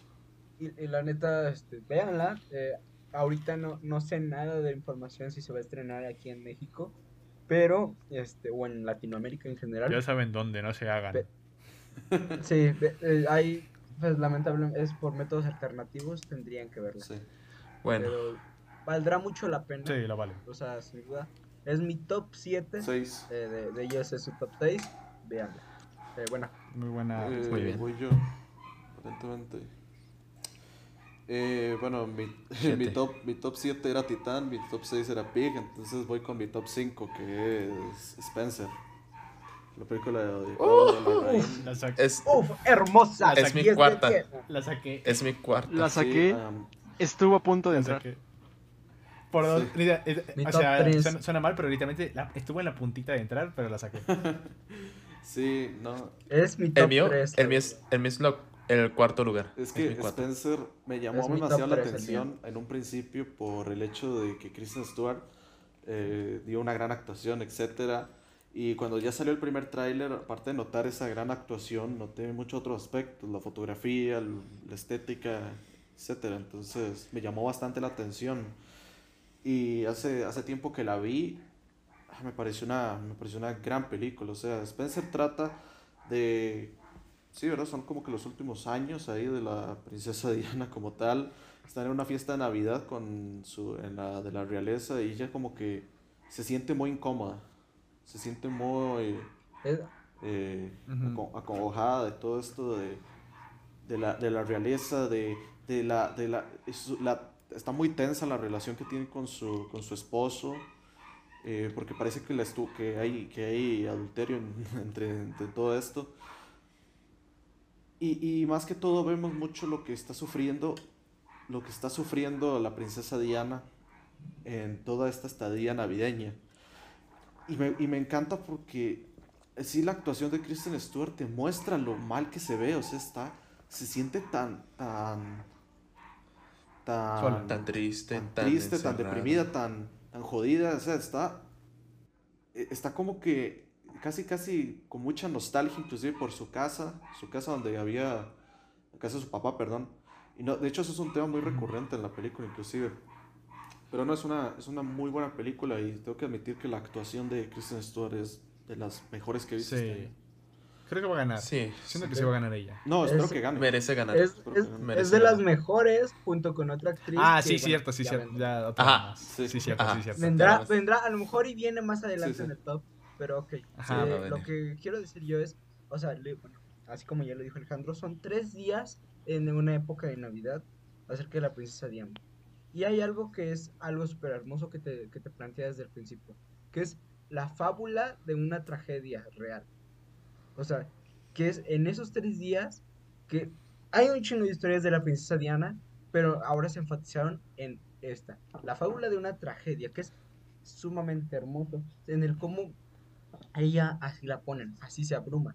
Y en, en estos tres días es el sufrimiento mayor y su, y su actuación le ayuda mucho. Les voy a decir, al principio eh, empe- dije, ok, es Kristen Stewart. Luego, después de que pasa como dos escenas, se me olvidó que era ella. Y la película lo hace muy, muy bien. Su dirección, tanto de Pablo Larraín, Larraín, Larraín, ah, Larraín, está muy bien hecha. Y este, el cómo te cuenta esta historia, me duele, me duele mucho esta película. Más que nada porque toca el enfoque de la familia y la presión que, es- que se tiene entre ellas. Y tiene escenas casi, casi perfectas, gloriosas. O sea, Sí. es este. Hay una escena que se maneja en un. en un este. en, en donde hay como un billar.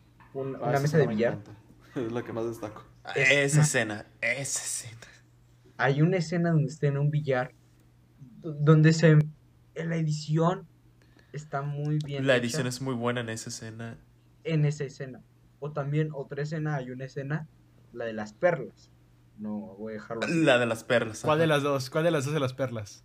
Ah, la que es, donde la están cena, comiendo Ah, Ándale, esa es, esa zona. la, la escena A mí, está muy muy bueno o sea está muy No muy olvidemos bueno. también la, la de Ana también Bolena. La Ajá. También la segunda escena de las perlas, donde ya está sin las perlas. Esa escena, Ajá. Sí, sí. esa escena me encantó, me encanta demasiado. Ahí, ahí O casi sea, lloro. la- las escenas, o sea, la dirección ante esto es muy, muy bien hecho. Y el cómo, el cómo retrata este dolor de este personaje y el cómo ella evoluciona en estos tres días. Porque empieza con, con el sufrimiento y acaba de manera diferente. O sea, tiene un desarrollo, un liberamiento que ayuda al personaje. Y es muy, muy lindo. Eh, mi único pero es, eh, no, no nos dijeron que lo del Pizzagate, o sea, o sea, ¿cómo? pero eh, eh, está muy linda. A mí, a, mí algo que me gustaba, hay dos aspectos. Eh, Ajá. algo que me gustaba mucho también era la relación que tenían con los hijos. O sea, los hijos eran como que el... Sí, Ajá, la esa escena me encanta. La escena hijos. de las velas, la escena de las velas con Sí. en Navidad, me encanta esa ¿Dónde escena. Oh. jugando? Y también la, la química que tiene con el personaje de esta. Sally Hawkins. Maggie. Ay, se me fue solo. Sally Hawkins. Maggie. Sally Hawkins. Sí, pero Maggie. yo, yo Ajá, quiero Maggie. destacar mucho a, los- a los hijos porque son como que ese respiro que tiene que tiene eh, la princesa Diana en tanta, En la- de tanta, de tanta mierda en la, que vive. película. Ah, Ujú. Sí. sí, Es sí, que es una habla mucho de que- lo de lo que se espera de ti, de lo que hasta la sociedad, las personas, tu familia, es como que se espera de ti. Y es como que este agobamiento de que, cabrón, o sea, hasta creo que se dice en una escena de que he visto que las cámaras se fijan mucho en ti, como que se van contra ti. Y que hasta, yo me sentí varias veces mal, dije, pobrecita, o sea, qué horrible de estar viendo de que tienes tus cortinas o que te las cosan. Sí, ¿no? la- las que, cortinas. "Dude, Las cortinas. Déjame que las- vivir, o sea, es como que. Ajá. Y me gusta mucho por eso la escena de la, la segunda escena de las perlas, cuando estás sin ellas, que es como que esta liberación de que. ¿Qué harías si no hubiera como que esos estándares? No estuvieran estas. Estas. Estas. Estos muros que me imponen. O sea, me encantó mucho esa escena y por eso ahí casi lloro. Sí, sí, yo, yo, yo sí este, lloré. Y es, este, por ende, es mi top Y su 3. conversación con la reina. Tengo miedo de que me los ¿Verdad que inclusive hay una escena en la que ustedes se acuerdan que, por ejemplo, la princesa Diana tenía como que diferentes vestidos para para eh, diferentes eh, momentos del día? Sí. Creo que había una escena en la que ella se ponía un vestido eh, que no iba con la con la ocasión, ¿verdad? Sí, los, lo que los cambia, que los, los cambia. Sí, entonces es muy, es muy interesante porque eso, eso demuestra Ajá. mucho que ella como que tiene como este, esta, que la están obligando a, a vestir, hasta vestirse de tal forma, pero ella dijo, no, no, ¿por qué todo tiene que ser tan rutinario? ¿Por qué todo tiene que ser un patrón? No, voy a cambiarme el vestido para ir aquí por otro, y así. O, hay- o hay algo que lo continúa que es I wish masturbate. Así. Que, que ahí es cuando ya se corta las cortinas, porque es como, sí, sí, porque la tienen como encerrada en todo esto. Sí. Muy buena película. Otro, otro que también me sorprendió fue ese Timothy Spall.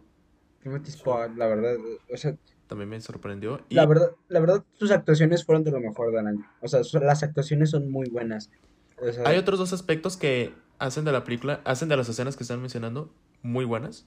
La fotografía la foto. y la banda Ah, la sonora. banda sonora. Ah. La banda, la banda sonora en la escena de las perlas es Ajá. hermosa, hermosa. O sea, sí, ha sido. Es de lo mejor. es de, eh, bueno. o sea, es de lo mejor del año. Espere, o sea, su, su banda sonora, que claro, cómo no va a ser de, o sea, eh, es, Del- ¿cómo se llama? De Johnny. Ah, claro, ¿cómo no va a ser de ese güey? Ajá. de Oh, por Dios, me encanta ese güey que lo- me encanta su nombre. ¿Cuál es su nombre? No, de, de Johnny Greenwood, perdón, me olvidó, que también hizo otro soundtrack que también está muy bueno. Sí, Vamos a hablar sí, más- pero no, no, más no te, Yo hablaré más no te adelante de dos. No te alargues bueno, soundtracks, porque si no, esto dura eternamente. ya. Ya, bueno, pues. Y bueno, el caso es que es, es muy hermosa. En México y Latinoamérica se está diciendo que va a salir el 13 de enero, para que la vean. Ok, ya, ya, hasta ahí, hasta ahí. ¿Quién- ¡Véanla! ¡Cállate, Juan! O sea- ¡Cállate! ¡Cállate! ¡Juan! ¿Quién sigue? No tienes un pero. Apurémosle. Sigue, Al. Ya, ya dije Al. Spencer. Te va. No, pero. Mario. ¿En qué posición? voy, ya cállense, ya cállense a la verga. Mario. Sigue Mario. Cállense, cállense. puta madre. Apenas voy en el Mario. número 5, cállense. Mario. Ok, tengo en este lugar a una película que solo dos personas aquí han visto y sé que no la tienen. Entonces voy a tratar de explayarme un poquito de ella. Esa película se llama Sin señas particulares. Hermosa. Esta película... Qué miedo. Ay, sí.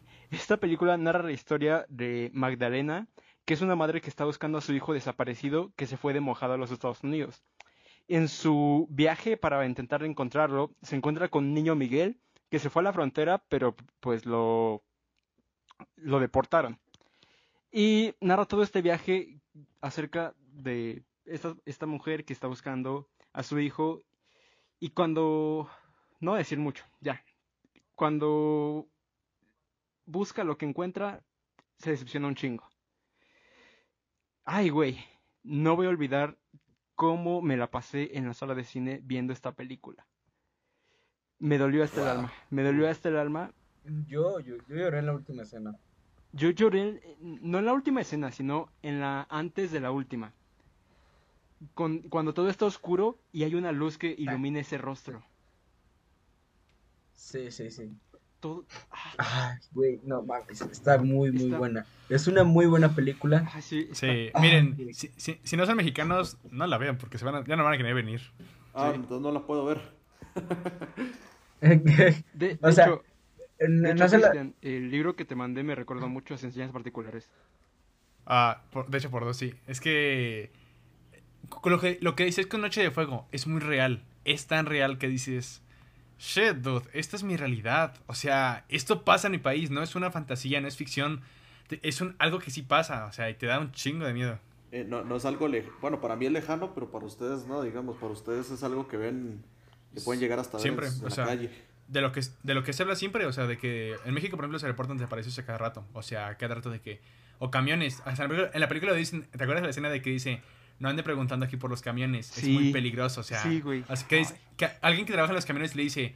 A cada rato se están desapareciendo camiones. Pero nunca lo reportan. O sea.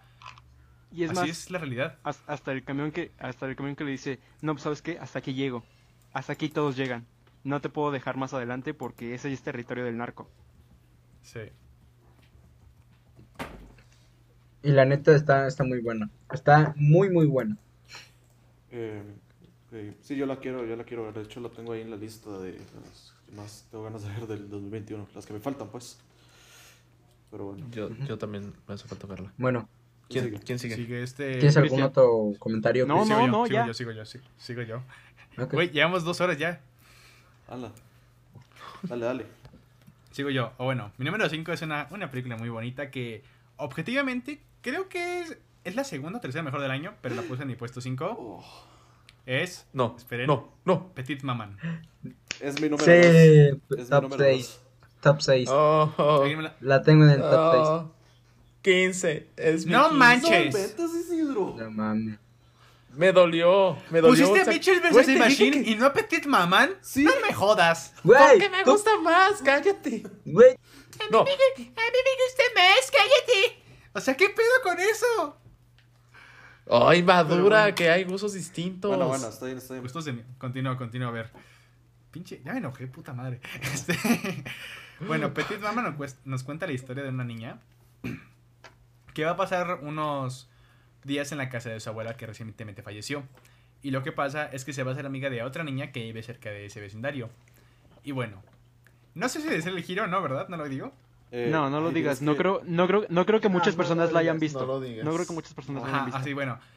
Yo digo que no la. No, que no, di- mejor no lo cuentes, porque sí. Sí, ajá, no lo contaré, no lo contaré. Es, es, es- a grandes rasgos es eso, de cómo esta niña pequeña, tras sufrir el, el fallecimiento de su abuela, va a hacerse amiga de otra niña en su vieja casa. Y justamente va a ser esta, esta amistad de uno, de nada, o sea, de unos días y ya. O sea, no es una amistad que no va a durar mucho. tres días en específico. Cállate. Esta- tenemos prisa, tenemos prisa. Esta amistad que no dura nada, pero es, es tan bella, es... Es una belleza. En teoría, es, en, en teoría es una locación y ya. En teoría es solamente una locación y ya. Sí. Porque, ajá. Y aún así, con todo esto, es más que nada se va, en- se va a centrar en las interacciones. Y como se centra en las interacciones, lo que va a jugar mucho a su favor es la fotografía y la dirección, sobre todo. O sea, y obviamente el guion. Y neta, en base, perdón, ya me voy a apurar. Y en base a esto te, la- te construyen muy bien esta relación. Es súper bonita, neta. Siento que es objetivamente la mejor o tercera mejor película del año. Porque no le encontré peros. O sea, te lo juro, la analicé y digo, no veo peros. Es la película mejor escrita del año. Yo, Sí, sí, Ajá. sí, sí. Es la mejor mejores escrita. escritas de este Es año. maravillosa. Y con los pocos recursos que tiene, o sea, es una gran historia. Es una gran historia. muy bonito. Eh, Muy buena. vamos. Dale, Isidro. Es mi segundo favorito. Dale Isidra. Dale Isidra. Ok. Quinto. Drive My Car. ¡No mames! Oh,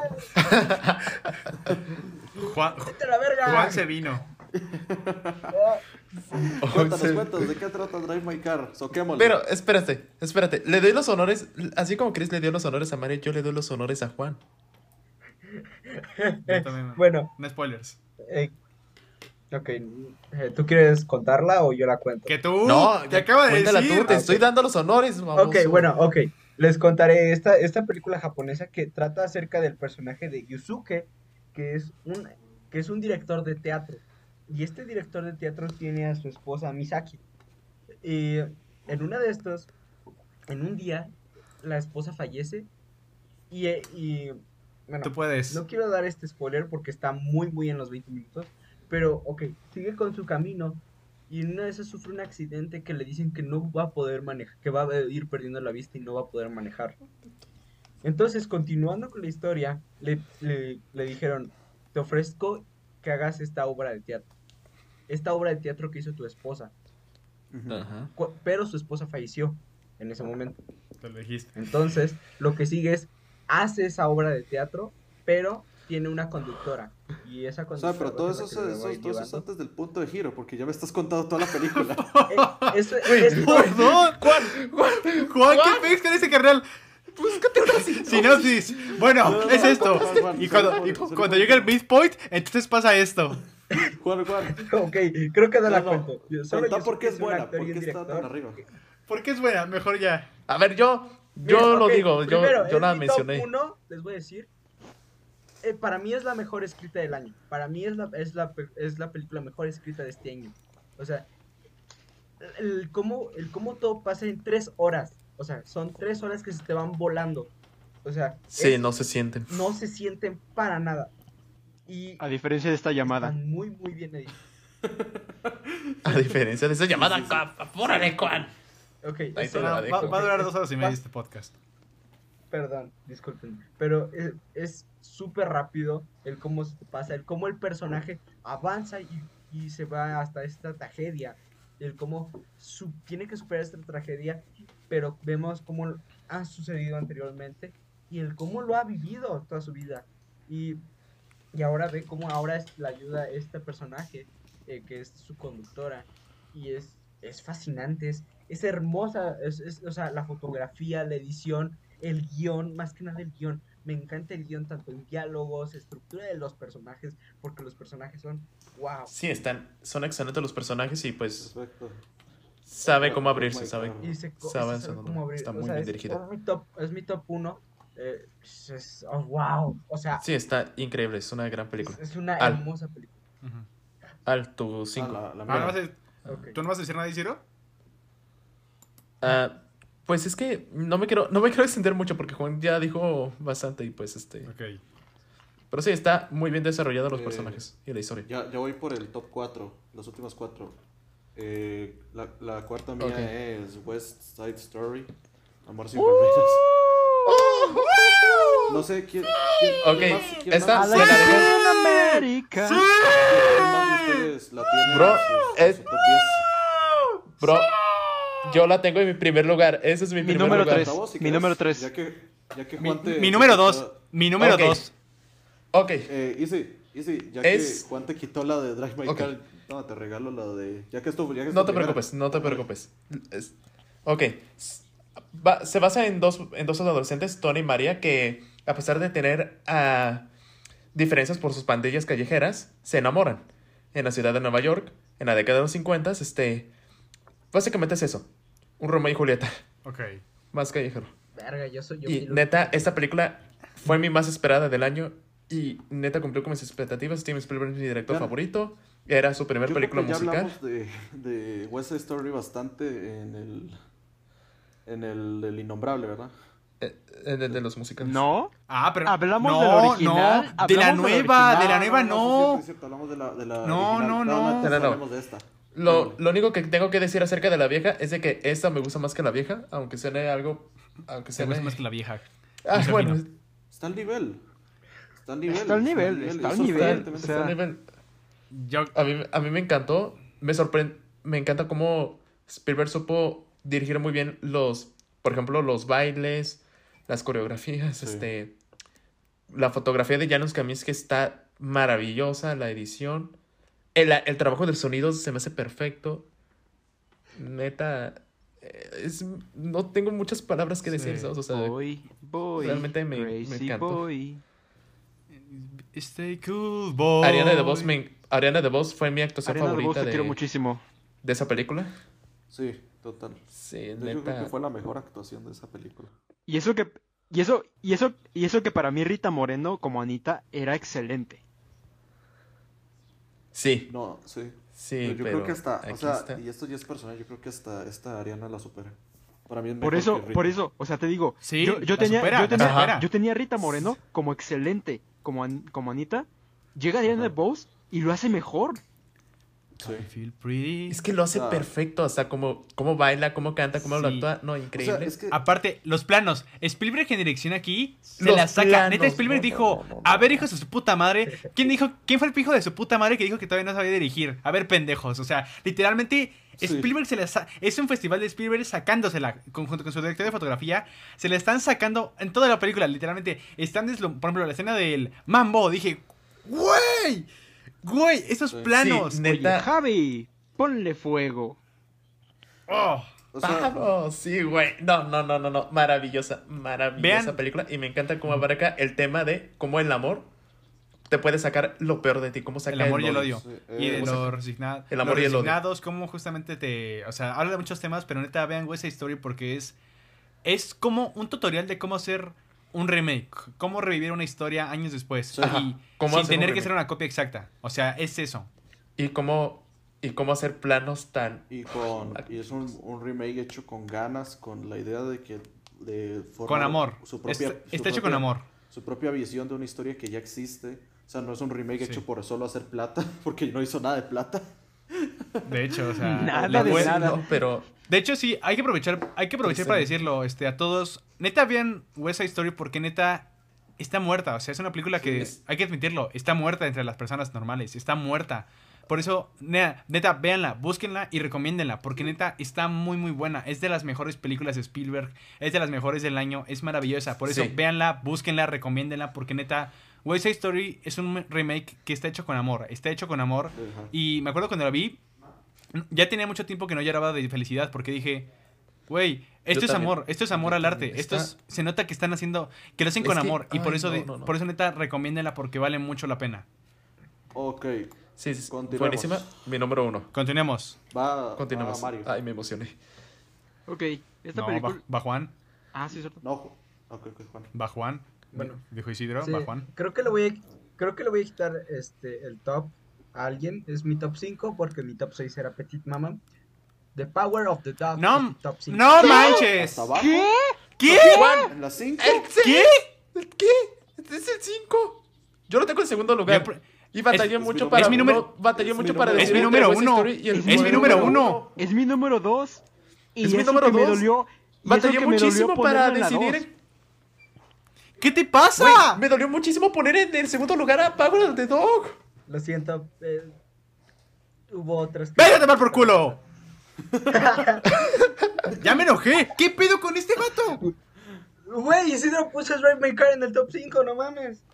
No, no, no, no te mereces decir la sinopsis. Dale, Cristian. No te, mere- no te mereces decirlo, no te mereces estar en el podcast, pero güey, ¿quién, quién la dice? A ¿Quién la ver. dice? Dale, güey. ¿Tienes, mi- ¿Tienen los honores? Tú, Alejandro, dila. No, no, no, dale, te lo regalamos. Que la canción. Es que estoy comiendo. Este, bueno. The Power of the Dog centralmente nos va a contar la historia del personaje de Bronco, Bronco. No, de este, de Benedict Cumberbatch. Que justamente tiene su hermano Jesse Plemons. Y todo va a entrar en conflicto cuando su hermano Jesse Plemons se case con el personaje de Kristen Stewart. Que va a Kristen tener a un Kristen hijo. Dunst. Kristen Dunst. Dunst, Dunst, perdón. ¿No quieres decir que Tengo Elizabeth prisa. Moss también? También. También. Cierto. No, continúa, esperen. Y todo esto va a ser un detonante para que los personajes de estas historias vayan a cruzarse entre sí. A algunos les va, a afectar de una manera más fuerte, pero el punto central aquí va a ser Benedict Cumberbatch y cómo esta, justamente su masculinidad tóxica va a afectar al personaje de Pete, a su hermano y a esta Kristen. Esos los grandes rasgos de Power of the Dog. Y Dios mío, qué pinche Está- buena película. Neta, Jane Campion, Jane No, Campion en Australia está- se la, es, es una maestra. Es una maestra. Neta, Jane Jane Campion en. Australia Es, es increíble es lo que maravillosa. hace. Es maravillosa. Dije, te amo. No sé, no te, no- no- de hecho no sé cómo se ve físicamente, pero te amo. Te amo demasiado. Para mí, en esa película están las mejores actuaciones La del año. mejor Para mí. actuación del año para mí. Es que, es Las que sí, la película toca, o sea, toca temas como la masculinidad tóxica, como ya dijimos, de justamente... Bueno, no sé si- bueno, no, no diré, no diré otro Lo, porque... lo que es la no, no diré el otro porque es spoiler, porque es un spoiler de la película. Pero neta, es muy, muy, muy buena. Está súper bien dirigida, está súper bien escrita. Es un, gran, es un gran ejercicio de cómo hacer un viaje de personajes, de cómo ser un protagonista, de- que es detestable, cómo hacer pero buenas, que lo entiendes. cómo hacer una muy buena fotografía. Una- una- oh, sí, la fotografía, Está los increíble. simbolismos, Un El sonido. Un soundtrack muy bueno. el soundtrack también. El son- El score. El sonido también El está sonido. chido. score- miren, El sonido. Miren, por ejemplo, de- está The Power of the. Dog es de esas películas que te va a costar encontrarle algo porque no tiene realmente no tiene algo objetivamente malo. O sea, neta, no. por eso me caga el pinche Juan que la puso No. en su 6. Neta, The Power of the Dog Cinco, idiota. Cinco. Estás pendejo. Pero neta, es, es casi perfecta. No, ni casi. Es perfecta. Es perfecta. Sí. Es per- Güey, es quizás el mejor. la- es quizás la mejor película western en mucho tiempo. Ajá. Sí. Es, que, es que es muy buena. Es, neta. Está Quiero a Bronco en mis buenísima. Es que. Oh, Dios. Y Tienen que verla ya mismo en Netflix. total. Está en Netflix. Miren, Tienen que no, verla. miren, narrativa. No, perdón, Alejandro, te interrumpí. Ah, no, no, termina, termina. No, sí, este, advertencia, este, en ritmo de montaje, para que no sepan, o sea, edición, duración de planos, es lentilla, en ritmo narrativo más o menos, o sea, ahí es más o menos, pero créanme que lo vale, es una película que se cocina muy bien. No, a mí A algo mí- que... Yo, me- yo diría, mi, mi- mi único problema por eso fue el ritmo. Juan, narrativo. cállate, déjalo hablar. Tengo, Oh, muchísimas ganas Dios. de volver a ver la película. Quiero, ah, es que quiero volver a verla Yo unas dos veces más, porque el Chile sí Por es, mi, es mi película favorita de este año hasta el momento. Ay, ma- ma- y, y, y Yo la, quiero- la actuación de Kirsten Dunst es, es que es de mis actuaciones favoritas de- Oh. del año en general. Es que yo siento que es la mejor actuación Es del que año. yo, yo quedé fascinado y- con Kirsten Dunst y Benedict Cumberbatch. Neta, a los Y lo dos que los amé. con, con Kirsten Dunst es que su personaje me da tanta lástima como Está le basurea eh, Benedict Cumberbatch. O sea, Güey, con el banjo y el Exacto. piano. Mae, sí, o sea, cuando está. Ándale, güey. sí. El, el cabrón este. Sí, la güey, molesta, fue bien culero. Güey, la escena fue de- bien culero. Güey, la, la, la escena de las... Güey, lo de la cuando cena. Cuando Jessica Ay, no. la, Las- la obliga a, a- Bueno, no, le dice que toque el piano. Mae, se siente, se siente el- la, la Ah. que tiene ella, ma, pobrecita. Es que todo es... O no, o no, la escena de los guantes, la escena de los guantes. Sí, sí. Ay, No. cómo duele, cómo duele esa escena. Ah. Ma, pobrecita. ¿Quién ¿Saben qué más me, esperen, esperen, ¿saben qué más me gustó mucho? La relación que tuvo con Pito, o sea, su inicio y su desarrollo y conclusión. O Sí. sea, Ajá. ¿Cómo va es evolucionando? súper- está súper genial. O sea, neta, ah, vean The Power of the Dog, neta, es maravillosa. Es una obra ma No, no obra Y es- maestra, porque obra maestra es que es, es aquella que enseña, pero véanla, es una maravilla. Y eso que ni siquiera hablamos de Cody Smith McPhee. No, no. Uy, sí, sí, sí, Ah, está También es increíble, es increíble, es increíble. Con el tiempo, el The Power of the Dog sí podría llegar a, a, dar, a darse como una gran, como una Sí. de las mejores películas de historia. Bueno, no Miren, de historia, propongo, de- eh, del pro- siglo esperen, esperen. Propongo un aplauso para Jane Campion en Australia. Sí. Te amamos, O sea, te amamos. señora que llevaba Para mí. como 12 años sin hacer películas y lo primero que nos viene es con eso. O sea, Sí, maravillosa mujer. ¿Qué? También le dedico ese aplauso, también se lo dedico a Steven Spielberg por lo que hizo en West Story. Y yo a Recife Samarucci por. Tú Roger cállate, la pusiste en el puesto 5. Bueno, ¿quién sigue? ¿Quién sigue? Mario. ¿Quién sigue? Es que las ¿Quién otras. sigue? Mira, ¿Quién sigue? Sigues, sigues tú, no, Alejandro, yo sigues tú, Alejandro. Después de Juan, No, sigue no, no, no. No, sigue, sigues. es- Ok, en mi lista creo que ya es la última, porque ya dijeron todos los demás. El número 4. Pasamos a un western que es todo lo contrario. Solo lo ha visto Alejandro. Ah, ya. The Harder They Fall. Más dura será la caída.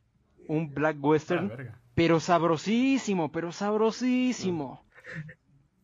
Mm, Bueno, trata la historia de Nat Love, interpretado por el hermoso señor Don Nariz, Jonathan Majors, que está buscando, que está buscando a Rufus Buck, que mató, bueno, ah, es un spoiler chiquito, sa- sa- aparece en los primeros dos minutos. Idris Elba, que interpreta a Rufus Buck, mató a sus padres. Y entonces él lo busca, lo busca con venganza y lo busca junto con su pandilla. Güey, todas las actuaciones son excelentes, pero quiero destacar a los villanos.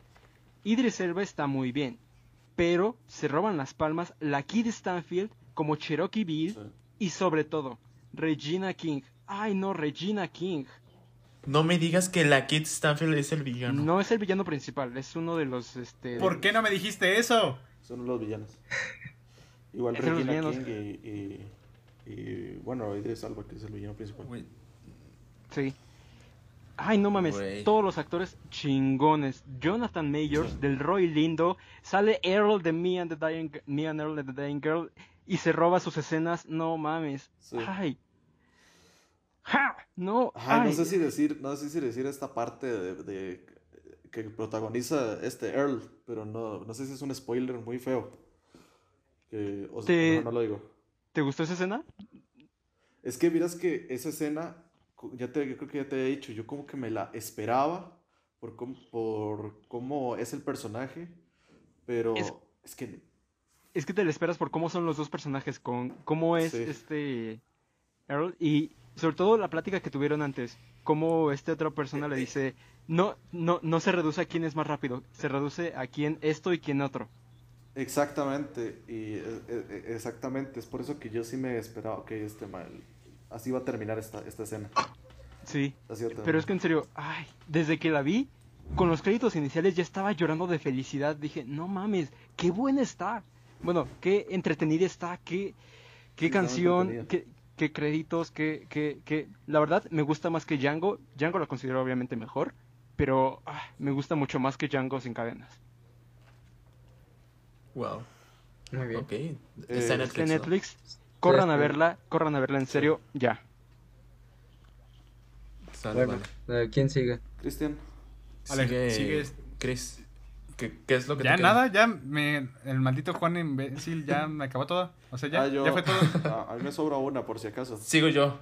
Sigue Isidro. A mí, a mí también A me mí sobra también una. me sobra una. Apúrense. Isidro. Ok. Sí, Que sería el tercer lugar. Yo fui el único que vio esta película. Licorice Pizza. Teníamos, eres blanco. Te Es mi tercer te lugar.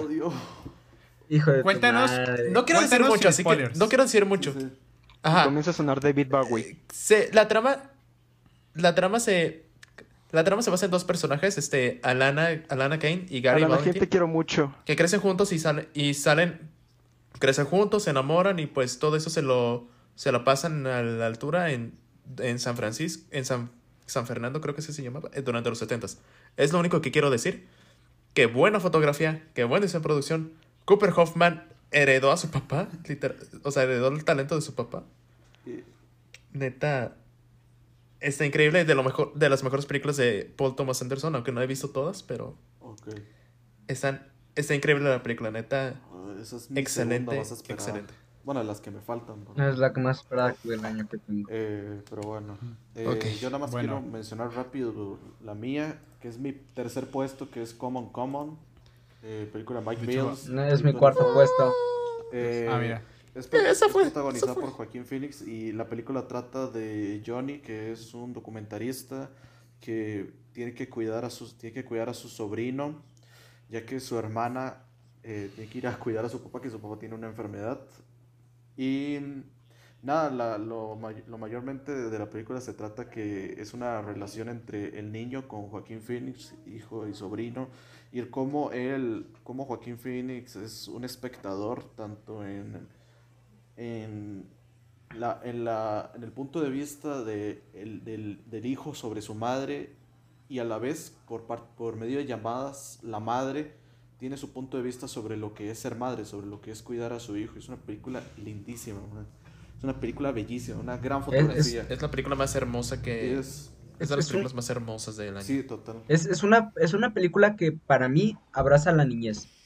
Porque, ok, el, el, el, el personaje del niño podrá ser este, un malcriado o podrá ser un niño que te caiga mal hasta en, en momentos, pero es que sí, es, es que sí era uno cuando era niño, o sea, eh, eras caprichoso o te gustaban ciertas cosas y tú las querías o si no querías algo te oponías y hacías un pequeño Es que- berrinche. Es que es gracioso porque muestra que ninguno de los dos siempre va a tener la razón. O sea, un adulto siempre va siempre quiere dar la, la, la visión de que siempre tiene todas las respuestas o, o tiene la razón por encima de su hijo, pero no, o sea, no, no siempre la tienen.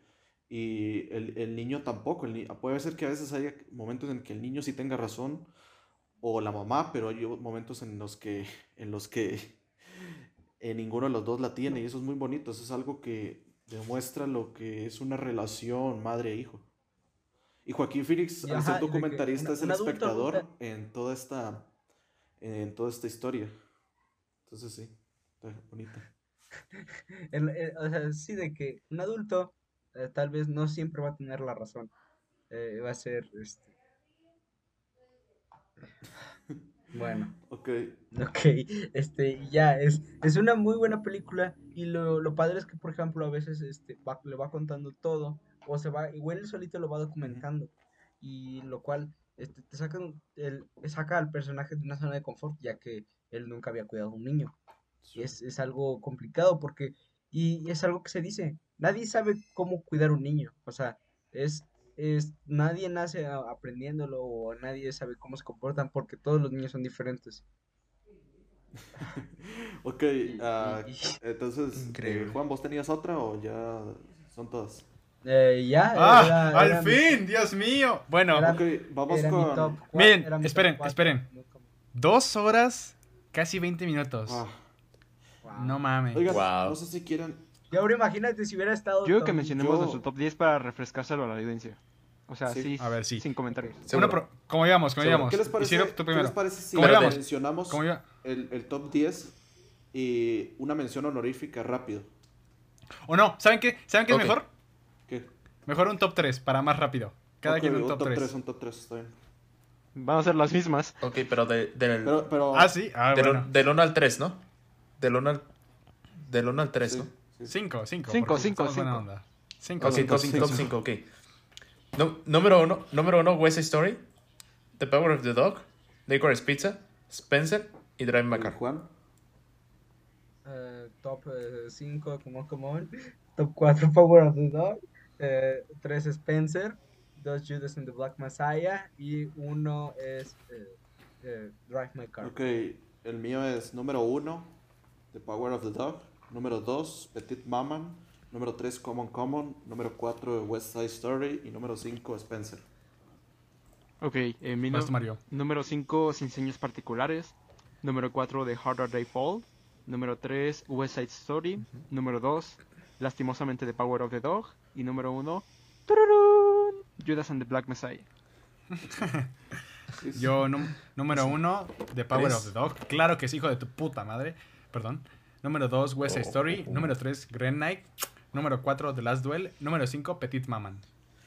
Oigan, La única en la que coincidimos los 5, Sí, the Somos Dog. pendejos. Bueno, Oigan, Juan sí un a poquito, mí pero me- no estamos pendejos. a- yo quisiera agregar una mención honorífica. No sé si ustedes también tienen alguna. Oh, que la verga, que Yo- hemos dicho. Sí. ¿Qué les había dicho? Yo también, ¿Sí o no? pero bueno. Ya, Sí, sí, sí. ya, sí. ya ya, lo mencionaste, mira. ya dilo de la verga. ya dilo. Eh, mi mención honorífica es Clara Sola, película de aquí de Costa Rica. Una película Ah, bueno, está bien. que- está bien, está bien. que, que es que la verdad fue para mí una gran sorpresa. Nunca me esperé que llegara a ser una película con una gran fotografía, una historia que, por lo menos en la historia de este país, en términos cinematográficos, jamás se ha visto. Y nada, es una gran, una película que recomiendo mucho. Tiene obviamente sus cositas como cualquier cosa, pero como cualquier película, pero súper recomendable. Si algún día llega a México, véanla. O a algún lugar, otra parte. Ah, bueno. Esa está bien porque, claro, solo sí es algo que sí es- no he escuchado nada más que fuera de Costa Rica que hable de ella, pero muy bien, muy bien. Nadie más, nadie más. Muy de- bien. No, Yo- nadie más. Yo, nadie yo más. quería mencionar nadie una que más. no Vamos sé- a hacer. Ah, yo no tengo una mención honorífica No, que no, no, sea- que no ha haremos que No, vamos a hacer un brindis todos. Madres Haremos un paralelas, brindis. madres paralelas, Cállate la la- la de puta Almodóvar. hocico. Sale en enero en Netflix. Sale en enero en Netflix. Ahora vamos a hacer, vamos a hacer un brindis. ¿Qué quieren decirles a nuestros espectadores, amigos? Porque ya va a ser. Este lo vamos a sacar el 31. Esperemos Mm. que estén pasando bien con sus familias. Lo más probable es que lo saque el 1, porque nos tardamos un chingo y somos un chingo. Sí. Ponte a editar, hijo de tu puta madre. Eh, nada, yo quiero decir un, fel- un feliz año 2022. Vean muchas películas. eh, cumplan sus propósitos de año nuevo si es que los tienen. Y de ahí, Sí. nada, o por, por un año más de este podcast. Un año- a, un- a ver si llegamos al año. Esperemos que Sí. sí. Tú, Juan, dinos, ¿qué nos deseas este año? Eh, bueno, bueno eh, yo deseo que eh, vean más películas. eh, No copies. eh, no soy muy religioso o con pensamientos así, entonces este tengan un feliz año, cuídense, Sí. este no, no beban demasiado y este mm, disfruten el cine. Eso es ¿Tú, todo. Mario? Eh, espero que se encuentren muy bien, que mm, no, no tengan problemas de salud este año, no tengan problemas económicos, eh, no tanto con el cine, o sea, también disfrútenlo, pero pues, es importante que estén bien ustedes primero.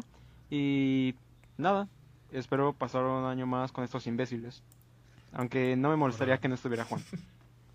Por dos. Ok, eh, Isidro. Es comedia. Pues les deseo un gran año, cumplan con sus metas, vayan, vayan a ver las vayan a ver las recomendaciones que dimos este podcast. Feliz año nuevo, pásala chido. Chris. Ah, cierto. Este, bueno, como dueño de este podcast, ¿no? En teoría, en, te- en teoría sí, Oh. pero bueno, este, les deseo un muy buen año. Como dijo Mario, lo primero es la salud. Sabemos que son tiempos complicados. Cuídense, por favor. Síganse los protocolos, o sea, manténganse bien. Y bueno, igual disfruten películas, esperemos les guste este podcast, a ver si seguimos un año más, espero que sí. Reuní a este grupo de perdedores para hacer este proyecto de perdedores y me, me gusta estar cómo, cómo está saliendo. Pese a que haya un fake news y un paulano, me gusta. Pero bueno, feliz año nuevo, feliz año nuevo, viejo. Nos vemos con el episodio de lo más esperado. Bye. Bye.